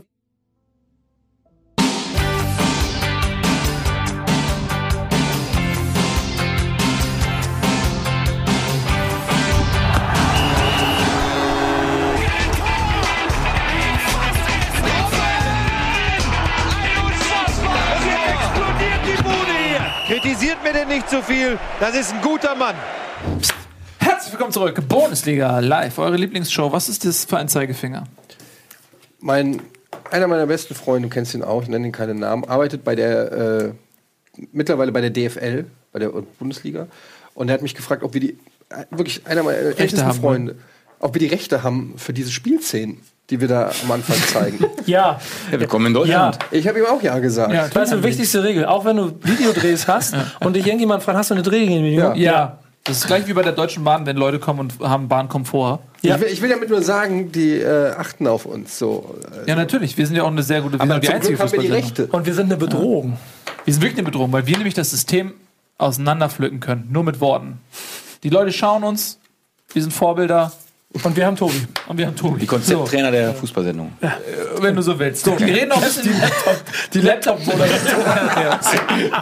Deswegen habe ich nicht Tobi was, willst du noch was im Buch ist? Ja. Seiten. So, komm, wir reden ein bisschen weiter über Fußball. Ähm, Gerade Augsburg-Freiburg haben wir äh, den Last-Minute-Wahnsinn eingeläutet. Da machen wir weiter mit ähm, Eintracht Frankfurt gegen Schalke 2 zu 0 für Frankfurt. Und dann hat Schalke auch, ähnlich wie in Dortmund, in der Schlussminute durch Naldo ähm, das äh, 2-2 geschossen. Verdient aber glücklich, Eddie? Ja, also äh, es ist natürlich, das fühlt sich immer so an wie eine Niederlage. Natürlich muss man nach so einem Spiel sagen, ähm, dass das äh, Unentschieden natürlich in, in Ordnung geht und natürlich sogar eigentlich auch ein Sieg verdient wäre für Schalke, wenn man sich jetzt nur den Spielverlauf anguckt. Aber klar, wenn du bis zur 86. 2-0 führst äh, und dann äh, gibt's, was ich ein bisschen kurios fand, es gab so zwei Szenen, die mich wirklich ähm, geärgert haben. Das eine war in der, weiß ich nicht, 93., 94 Minute wird ähm, Wolf an der Eckfahne ähm, gefault und der äh, Schiedsrichter steht also wirklich einen halben Meter, noch nicht mal daneben und gibt das Foul nicht. Und ähm, Finde ich er, aber, finde ich in Ordnung. Weißt du warum? Ja, ganz kurz, du darfst gleich weiterreden. Aber das ist genau, ich hasse es wie die Pest. Das ist genau das gleiche wie bei FIFA. äh, Wenn die Einzel führen und sich den Ball in der. Dieses zur Eckfahne gerenne mit seinem Körper den Ball abgeschirme und der Ausnutzung der Spielfeldarchitektur. also ich war, hasse es wie die es war, Pest. erstens war es noch nicht mal an der Eckfahne und zweitens Ich hab's nicht gesehen. ist es halt trotzdem einfach regelwidrig. Und ich habe sogar noch vom Fernseher geschimpft, weil die noch versucht haben zu spielen. Ich habe gesagt, geh zur Eckfahne, geh zur Eckfahne. und ähm, er wird wirklich einfach äh, gefault und der Schiri steht direkt daneben und ich raff einfach nicht, warum da nicht gepfiffen wird. Und wenn gepfiffen wird, dann gewinnen die das Spiel, ja, weil dann haben sie Zeit und so weiter, bis die alle nach vorne sind für den Freistoß und so weiter. Und dann die zweite Sache war, Das ist ja auch ein Armutszeugnis. und die, zwei, ja, die zweite Sache war, ähm, dass der Tedesco auf die Tribüne geschickt wurde, äh, noch irgendwie in der 94. Minute. Und das hat der Schiri nachspielen lassen. Wo ich mir halt denke, so, okay, jetzt wird die Eintracht bestraft dafür, dass der Trainer von Schalke irgendwie noch Faxen gemacht hat. Das finde ich irgendwie. Äh, also klar, in dem Fall, wenn es jetzt umgekehrt gewesen wäre, und die Eintracht hinten gelegen, hätte ich auch gesagt. Aber äh, das hat sich Das wäre als Trainer auch manchmal, also wenn du eine Auswechslung noch in der 91. machst, denkst du als Trainer manchmal, lässt er das jetzt nachspielen? Ja. Also soll ich ihn jetzt doch lieber nicht aus, weil früher war es ja ganz normal, Ja. Bob, und dann Ja. hast du nochmal Zeit geschunden. Jetzt denkst du manchmal, ja, das wird dann nochmal nachgespielt. Die zeigen vier Minuten an und es ist auf einmal doch fünfeinhalb. Ja, aber ist doch völlig in Ordnung, weil das ist doch ein reines, Ja, das nee, ein reines Werkzeug, um die Uhr runterticken zu lassen. Und das ist doch völlig, genau wie dieses dumme äh, Zeitschinden von Spielern. Wie oft robbt sich irgendwer noch ins Feld, um sich da behandeln zu lassen? Die ganze schäbige Scheiße geht mir auf die Eier. Ähm, die sollen das einfach vernünftig zu Ende spielen. Ich mag das nicht.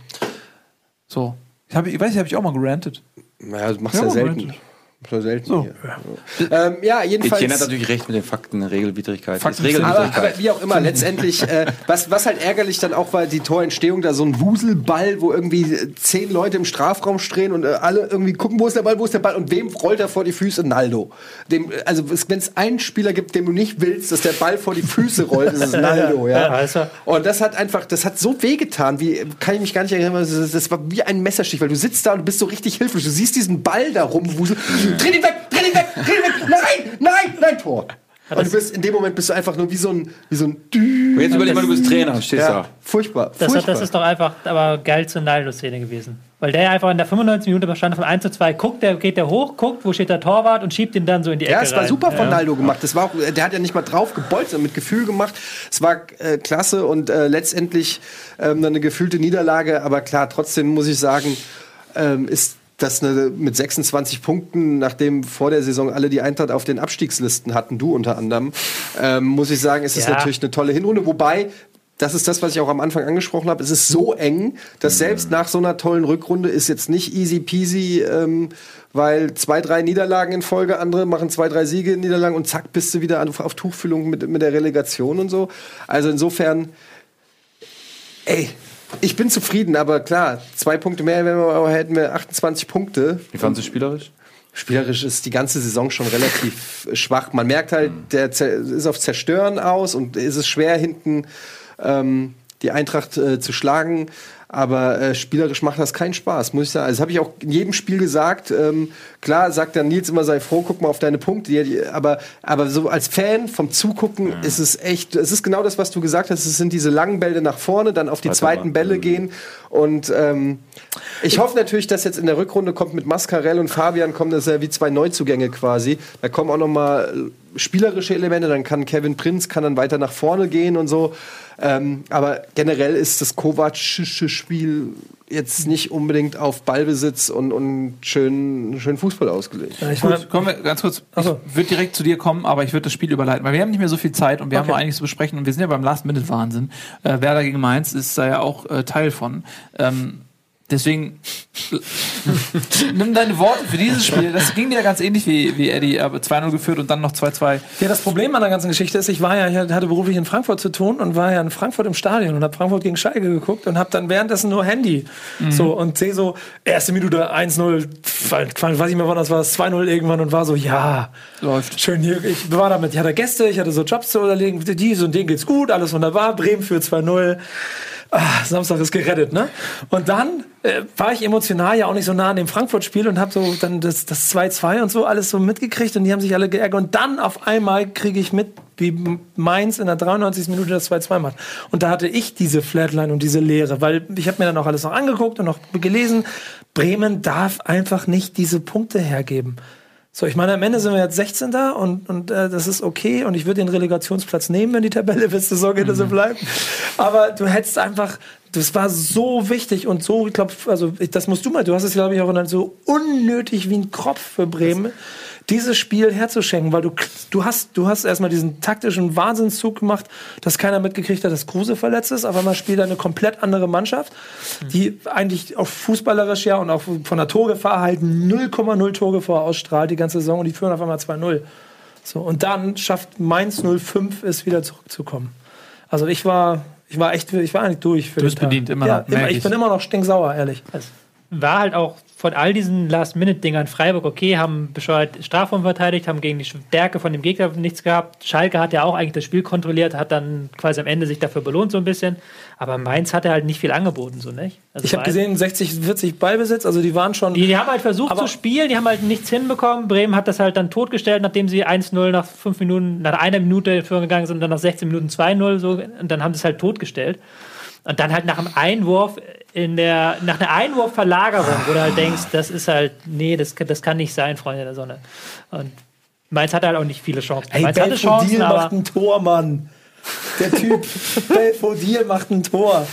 Das ist wirklich, also ganz ehrlich, da, ich, ich würde ich würd dich Was? aufstellen Wie hier und? und Belfodil draußen lassen. Und Ja, aber ich bin Tor. ja ein ziemlich guter Fußballer. Ja, deswegen. Besser als Belfodil auf jeden Fall. glaub ich ja, auch. so steht es bei Nur konditionell nicht. Hm? Was denn? Naja, es ist halt schwierig, wenn man sich nicht bewegt ähm, in der Bundesliga. Aber ist es, aber nicht umso, ist es nicht umso beeindruckender? Aber genau, das ist dieses Fünkchen, ne? Ja. Einfach mal Individualität walten lassen. Ist so. Ich bin Pirlo einfach mit einem eingeschränkten Bewegungsradius. Aber Also wenn, es- man- wenn schon dein Trainer wäre, ihr kommt klar. ich glaube schon, weil wir ähnlich ticken, einfach so vom. Egal. Aber Es ist übrigens schade, dass wir nicht über HSV Eintracht heute reden. ja, das, ich werde ich werd ein, zwei Sätze nachliefern, aber ähm, hast halt- nur. Ja, sorry, bitte? Kannst du bitte Bremen noch zu Ende bringen für wir mich? Bremen zu Ende bringen. da wollte ich sagen. Dankeschön. Bremen zu Ähm, weil Dankeschön. du hast halt gemerkt, dass Mainz überhaupt nicht darauf eingestellt war, dass sie da irgendwas tun müssen in dem Spiel. Also das war halt wieder so dieses Ding, die fahren nach Bremen, denken, sie haben so einen guten Defensivplan, denken sich, wir pressen den Gegner kaputt und machen dann De Blasis, schicken dann De Blasis und, oder vielleicht mal eine Flanke auf Muto. Dann steht es 1-0 nach einer Minute und dann siehst du so, äh. Die Sechser, wie sie halt versuchen, den Ball zu bekommen. De Blasis, wie er versucht, den Ball zu bekommen, wie sie halt nicht wirklich nach vorne kommen. Bremen hat das auch sehr gut verteidigt, fand ich, bis auf einzelne individuelle Schwächen, aber taktisch war das auch wieder sehr reif. Und dann aber sind sie halt dann am Ende nicht da gewesen in diesen Entscheidungen. Trotzdem habe ich am Ende, und das ist vielleicht der letzte Satz dazu, ich meine, falls du noch was sagen willst, aber ich habe trotzdem ein ruhiges Gefühl. Ich habe nämlich das auch, also auch alle Zusammenfassungen und alles, was ich gelesen habe, auch hier hatte ich wieder das Gefühl, dass Kofeld als Trainer das Spiel im Griff hatte. Und das ist etwas, was ich in Bremen halt seit gefühlten vier Jahren nicht mehr das Gefühl hatte. Wenn du halt bedenkst, dass mit Kruse, Bartels, Junusovic die drei besten Offensivspieler und also der komplette Bargfrede ist Achse. auch raus und dann, Komplette Achse im Prinzip ja, dann, ausfällt. hast, ne? dann war das Der schon Bargfrede wirklich. hat auch gespielt. ja, aber das ist ja, ist ja am Ende auch verletzt raus. Er ist ja auch ausgewechselt. Ja. Und dann hast du halt schon das Gefühl, okay, da waren halt, au- außer den zwei Toren waren noch zwei wirklich große Chancen. Aber das ist halt die Stärke dann okay. dieser Laptop-Trainer. Ne? Ja. Jetzt mal wieder gegen Scholl was sagen. Ähm, die können halt einen Plan Ja. hinkriegen. Da ist vielleicht das Individuum nicht so wichtig, aber die Gesamtheit und die Räume und wer die Räume besetzt und ja, und wenn du vielleicht nicht das Spiel machen willst, Wie ist denn der so auf dem, der der Kofeld? Das ist der, also der, der, wenn als Laie wie ich, kommt dann irgendwie mal raus, der ist Jahrgangsbester gewesen und gilt als Wahnsinnstalent. Das habe ich immer mal irgendwo so zwischen den Zeilen gelesen. So, ist das eine zu große Bürde oder? Ja, ist eine große Chance für ihn jetzt. Ja. Ne? Also er, er hat ja auch schon jahrelang Jugend gemacht, ne? war auch jahrelang Co-Trainer, glaube ich. Genau, hinter. Skripnik. Genau, immer mit Skripnik mitgelaufen und er hat jetzt die Amateure, oder die zweite Mannschaft trainiert Ja. in der dritten Liga. Ja, das ist eine Riesenchance für den. Ne? Also, der kennt sich natürlich in Bremen aus, beim Club. Der kriegt jetzt Vertrauen von der Führung. Wird hundertprozentig verlängern oder hat schon, weiß ich gar nicht. Das weiß man ja, aber es wird wahrscheinlich. Wird, wird, wird, also ja, ja, wird bis verlängern. Also, so. Und dann weiß die Mannschaft auch, okay, das ist jetzt echt der Chef. Und nicht nur so interimsmäßig irgendwas. Ich meine, die reden ja alle davon, dass er sie besser gemacht hätte und das innerhalb von, keine Ahnung, fünf, sechs Wochen oder so. So, insofern, also das wird noch eine spannende Saison. Ich meine, jetzt 16. Platz in der Winterpause ist echt schmerzhaft, aber ich bin halt froh, dass wir vom 17. runter sind. Der, während der wäre Ja, danke schön. Das ist eine schöne Überleitung. ähm, kommen wir doch mal zum Tabellen 17, das ist der HSV. Ähm, Das war nicht so böse gemeint, wie es klang gerade. na, ist gut. Also, von, also ich bin auch eh, also du kannst mich da gar nicht mehr verletzen irgendwie, weil das ähm, der, mich prügelt der eigene Verein. Ähm, ich, also das, das war eine, eine ganz bittere englische ähm, Woche für den HSV. Eigentlich alle drei Spiele waren total bitter. Ähm, und äh, das war gegen Frankfurt schon so, ähm, dass dieser Verein irgendwie auch zwei Gesichter hat, ganz stark angefangen gegen Frankfurt auch und ähm, zu, zurecht geführt einzeln und dann sind die zusammengebrochen. Und ähm, Frankfurt hat die überrollt und die hätten auch irgendwie 3-1 führen können oder 4-1 führen können, vielleicht sogar zur Halbzeit. Und dann in der zweiten Halbzeit haben sie wieder eine Phase, wo sich so viele Chancen rausspielen und einfach die Tore nicht machen und dann verlieren sie das. Und das hat sich jetzt auch gegen Gladbach ähnlich, nur dass Gladbach dann die ersten 10 Minuten unfassbar stark war, HSV einfach voll äh, den, die Luft zum Atmen genommen hat und äh, 1 zu 0 auch völlig verdient geführt hat. Und dann hat HSV das Spiel angenommen, hat auch nicht so schlecht gespielt, völlig verdient den Ausgleich geschafft. Und dann individuelle Fehler. Irgendwer ist immer da, der diesen Fehler macht. In dem Fall war es Papadopoulos, der so einen Fehlpass spielt und der Konter, zack, 2-1 Spiel ist vor, vorbei, ist durch. Und es ist so frustrierend, weil die, weil die ja teilweise wirklich Ansätze zeigen und ein gutes Spiel zeigen und, und du denkst so, ja Mann, ey, die müssen dies ja nicht runtergehen. Und dann machen die wieder irgendeine Scheiße. Oder sie kollabieren völlig und die ganze Mannschaft fällt in eine Schockstarre. Und, und diese, diese, dieser Kontrast irgendwie, der ist so nervig. Und, und ich wirklich, das war nach dem Frankfurt-Spiel war ich und jetzt auch gegen Gladbach. Das waren für mich so emotional so zwei Tiefschläge, wo ich wirklich, ey, ich habe wirklich keine Kraft mehr für diesen Scheiß. Ich kann mir das nicht jede Woche geben. Es geht mir wirklich auf die Eier. Ich bin, mir ist was gestorben. Also es steht ständig was, ne? Aber äh, da ist wirklich richtig was gestorben an dieser englischen Woche. Und ähm, ich muss sagen, das Und ist nächste Woche guckst du wieder. Ja ist ja jetzt mal Winterpause so, ne? Also mal gucken, was passiert so. Seid ihr nicht mehr im DFB-Pokal? Nee. nee, schon lange nicht mehr. Erste Runde, glaube ich, ne? Ja, ja. Hm. Naja, also was ich sagen will, ist, ich, ich werde aus diesem Verein hier auch nicht mehr schlau und ich habe auch so langsam auch wirklich nicht mehr die Kraft, mir diesen Scheiß anzutun. Ähm, ich sehe ganz, also ich habe wirklich düstere Vorahnung, wenn ich an die Saison denke, weil eben dies Jahr, wir sagen es ja jede Woche, nicht so irgendwie zwei, drei Mannschaften sind, die einem den gefallen tun, noch schlechter zu sein. Es ist ähm, einfach eine sehr ausgeglichene Liga. Ähm, wer soll denn da jetzt absteigen? Köln, okay, Köln tut den Gefallen. Ich habe es Ne? doch schon ausgerechnet. Ja, aber guck dir mal. Jetzt bin ich gespannt. ja, ja, Freiburg, Mainz und so sagt er. Mainz, Rele, Aber- Freiburg und Köln gehen runter. Ja. Habe Also- ich, hab ich ausgerechnet. Hätte ich kein Problem mit, aber also. Unterschreibe ich dir sofort. Ja. Aber glaubst du, dass Gistol bald gehen muss? Naja, ich, Und dann? und dann. Ja, exakt, weiß ich, exakt, weiß ich, und weiß dann. ich. Aber So. dieser Verein schmeißt doch immer irgendwann den Trainer raus. Aber Aber wäre das nicht geil, wenn du dann den HSV übernimmst? Ja, bitte. Und, und nicht nur einen Klassenerhalt schaffst, sondern du holst ihn ins gesicherte äh, Mittelfeld und nächste Saison Euroleague. muss dann, nächste Saison muss dann aber Und auch wir die kriegen eine Euroleague. Loge. Das ist Win-win. das Geile, ja, das ist das Geile. Das Oder? Also Obi nicht, Loge, ne? Loge, hat hier die ganze Loge Stimmung beim HSV ist jetzt nicht so die größte Win-Win-Situation für mich. Nee, aber, aber wenn du als Trainer so ein Angebot kriegst jetzt vom HSV, du denkst immer, puh, okay, das ist schon äh, ist ja ein, ist ja ein geiler Club auch, ne? Geile Stadt und äh, gute Fans und alles. Und, ähm, und du denkst halt als Trainer auch immer positiv, auch in der Vereinslosigkeit. Ja. Ich krieg das schon hin. Darum sind wir Trainer ja auch so ein bisschen Narzissten auch. Und ähm, ja, so denkt dann auch jeder Trainer. Aber ich hoffe erstmal, dass Gisdol das weitermacht. Ich Ja, ich kann, hoffe auch. vielleicht dazu. Ja. Ähm, Spiegel ist ja aktuell eine Geschichte über den HSV. Oh, noch, Äh, eine, in die, noch, noch weiter Noch in die. Wunde. Also rein, von dieser ominösen Spiegelgeschichte, das habe ich jetzt so oft gehört. Hast ich du noch nicht gelesen? Nee, habe ich die ist, die ist Die habt wirklich. ihr in eurer Vorbereitungsmappe gehabt. Die- ich hier hab mal sie- auch Ach, in die der Schule Spiegelgeschichte in der Vorbereitungsmappe. Die, ja, die kriegt Vorbereitungsmappen. Aber guck mal, weißt Ja. du, das, ist, das ganze Thema ist ja auch wieder ein Musterbeispiel dafür, dass dieser Verein ja offensichtlich es immer wieder schafft, sich selber so ein bisschen. Ja, muss den man mal kurz erklären. Also, da, da, da, die haben halt Daten, die haben halt irgendwelche Daten gehabt, irgendwelche Briefe aus de, innerhalb des Vereins. Und da hat diese, um mal ein Detail rauszugreifen, die haben halt letzte Saison finanziell damit geplant, dass sie Achter werden. Die haben diese Einnahmen in der letzten Saison, dass sie Achter werden, fest eingeplant. Ja. Was sind sie dumm. geworden? 15. 14. Wie, aber wie dumm kann man denn sein? Und sie haben 40, mit 40 Millionen, Poker, ne? mit 40 Das ist Millionen Poker, Budget halt, für den Spielerkader kalkuliert und sind 51 geworden. das ist halt All-In gehen mit 8-3 oder so. Aber das ist Ja, doch, aber eigentlich unter Brohagen so. ist es doch eigentlich, der ist doch ein total vernünftiger und, und bodenständiger Typ. Deshalb haben sie ihn ja geholt.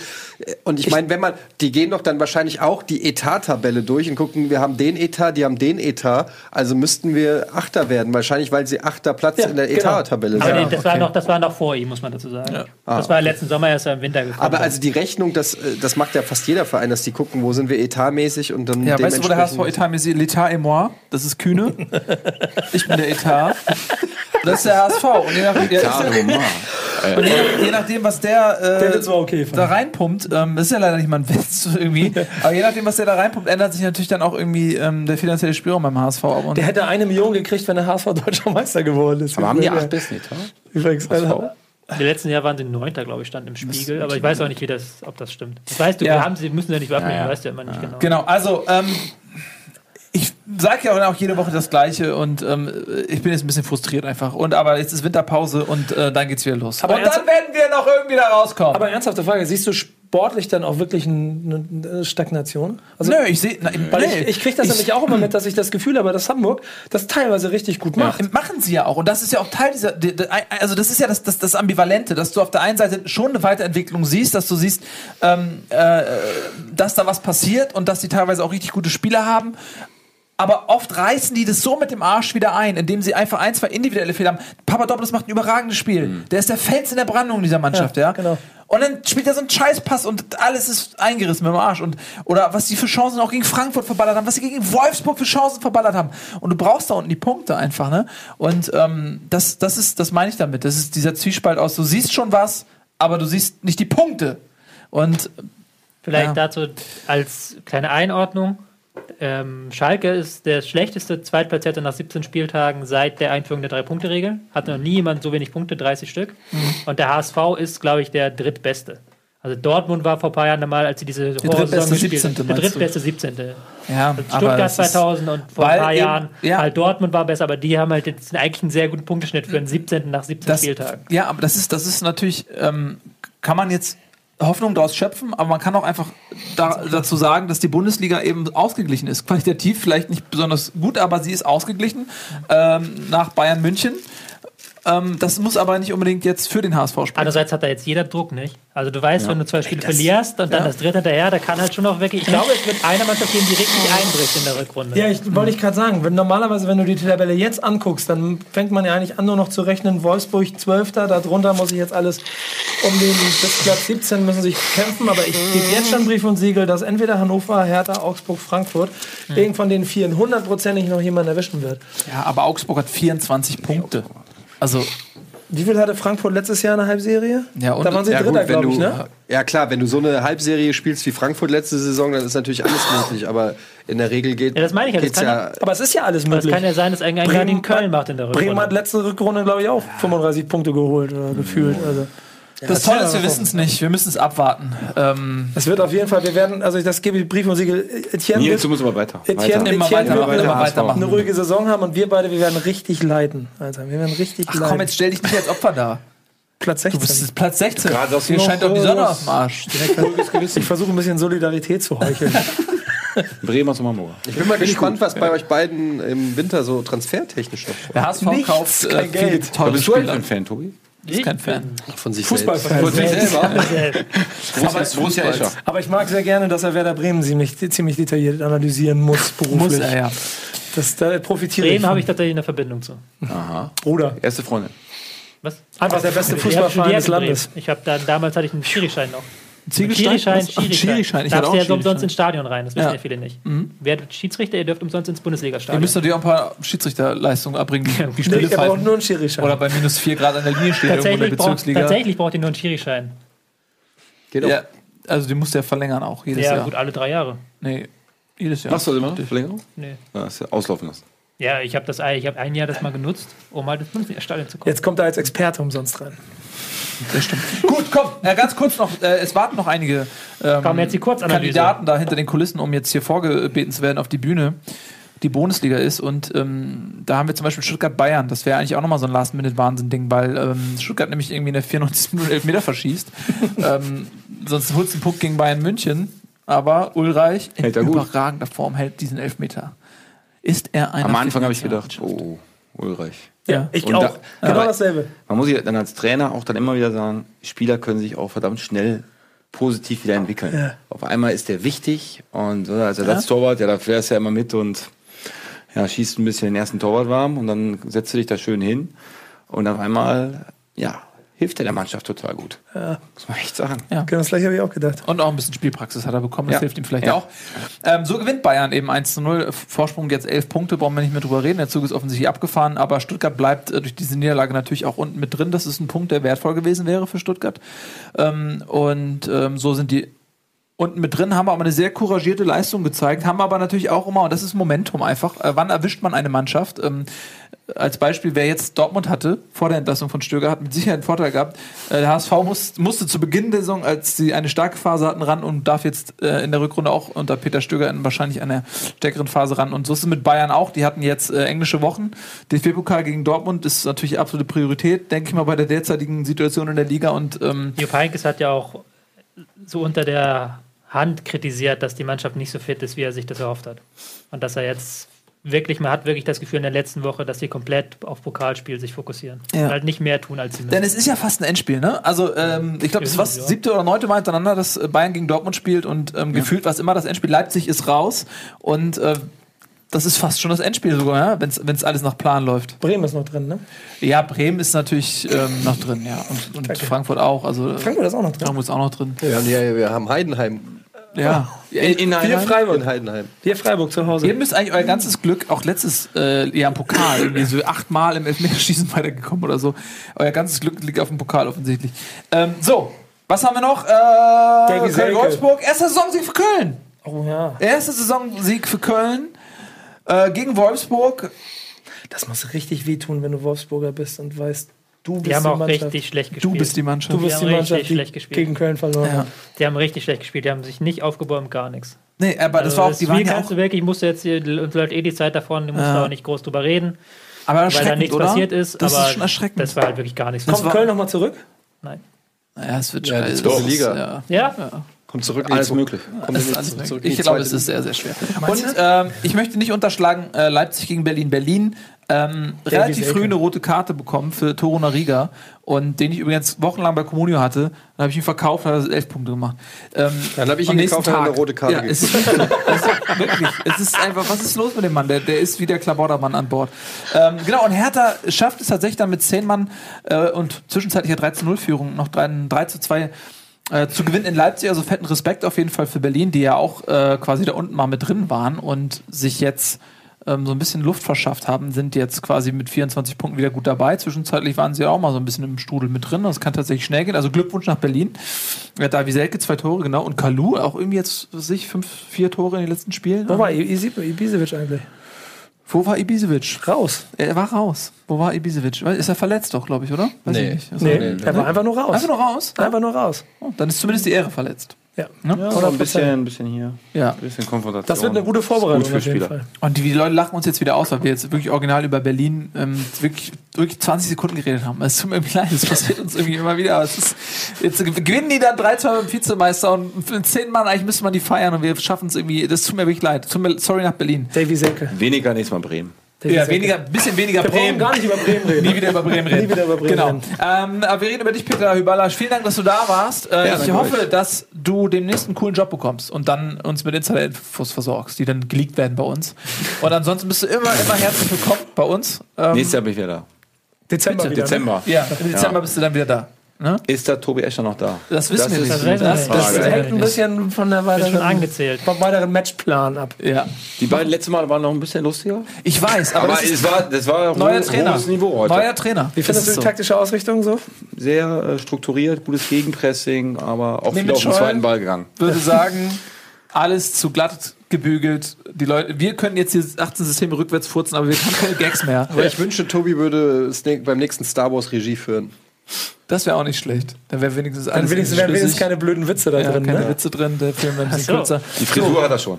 Äh, machen wir jetzt hier eigentlich weiter mit New Game Plus oder bin ich schon wieder auf dem falschen Fuß? Du bist mal wieder. Was machen wir denn jetzt? New Game Plus. Ja, mach mal. Resident Evil 7, Ja, sag doch. Ist doch das Gleiche. Ich gehe jetzt nach Resident Hause. Evil 7. So, viel Spaß mit Resident Evil 7 und ähm, vielen Dank fürs Zusehen. Das war Bundesliga. Tschüss.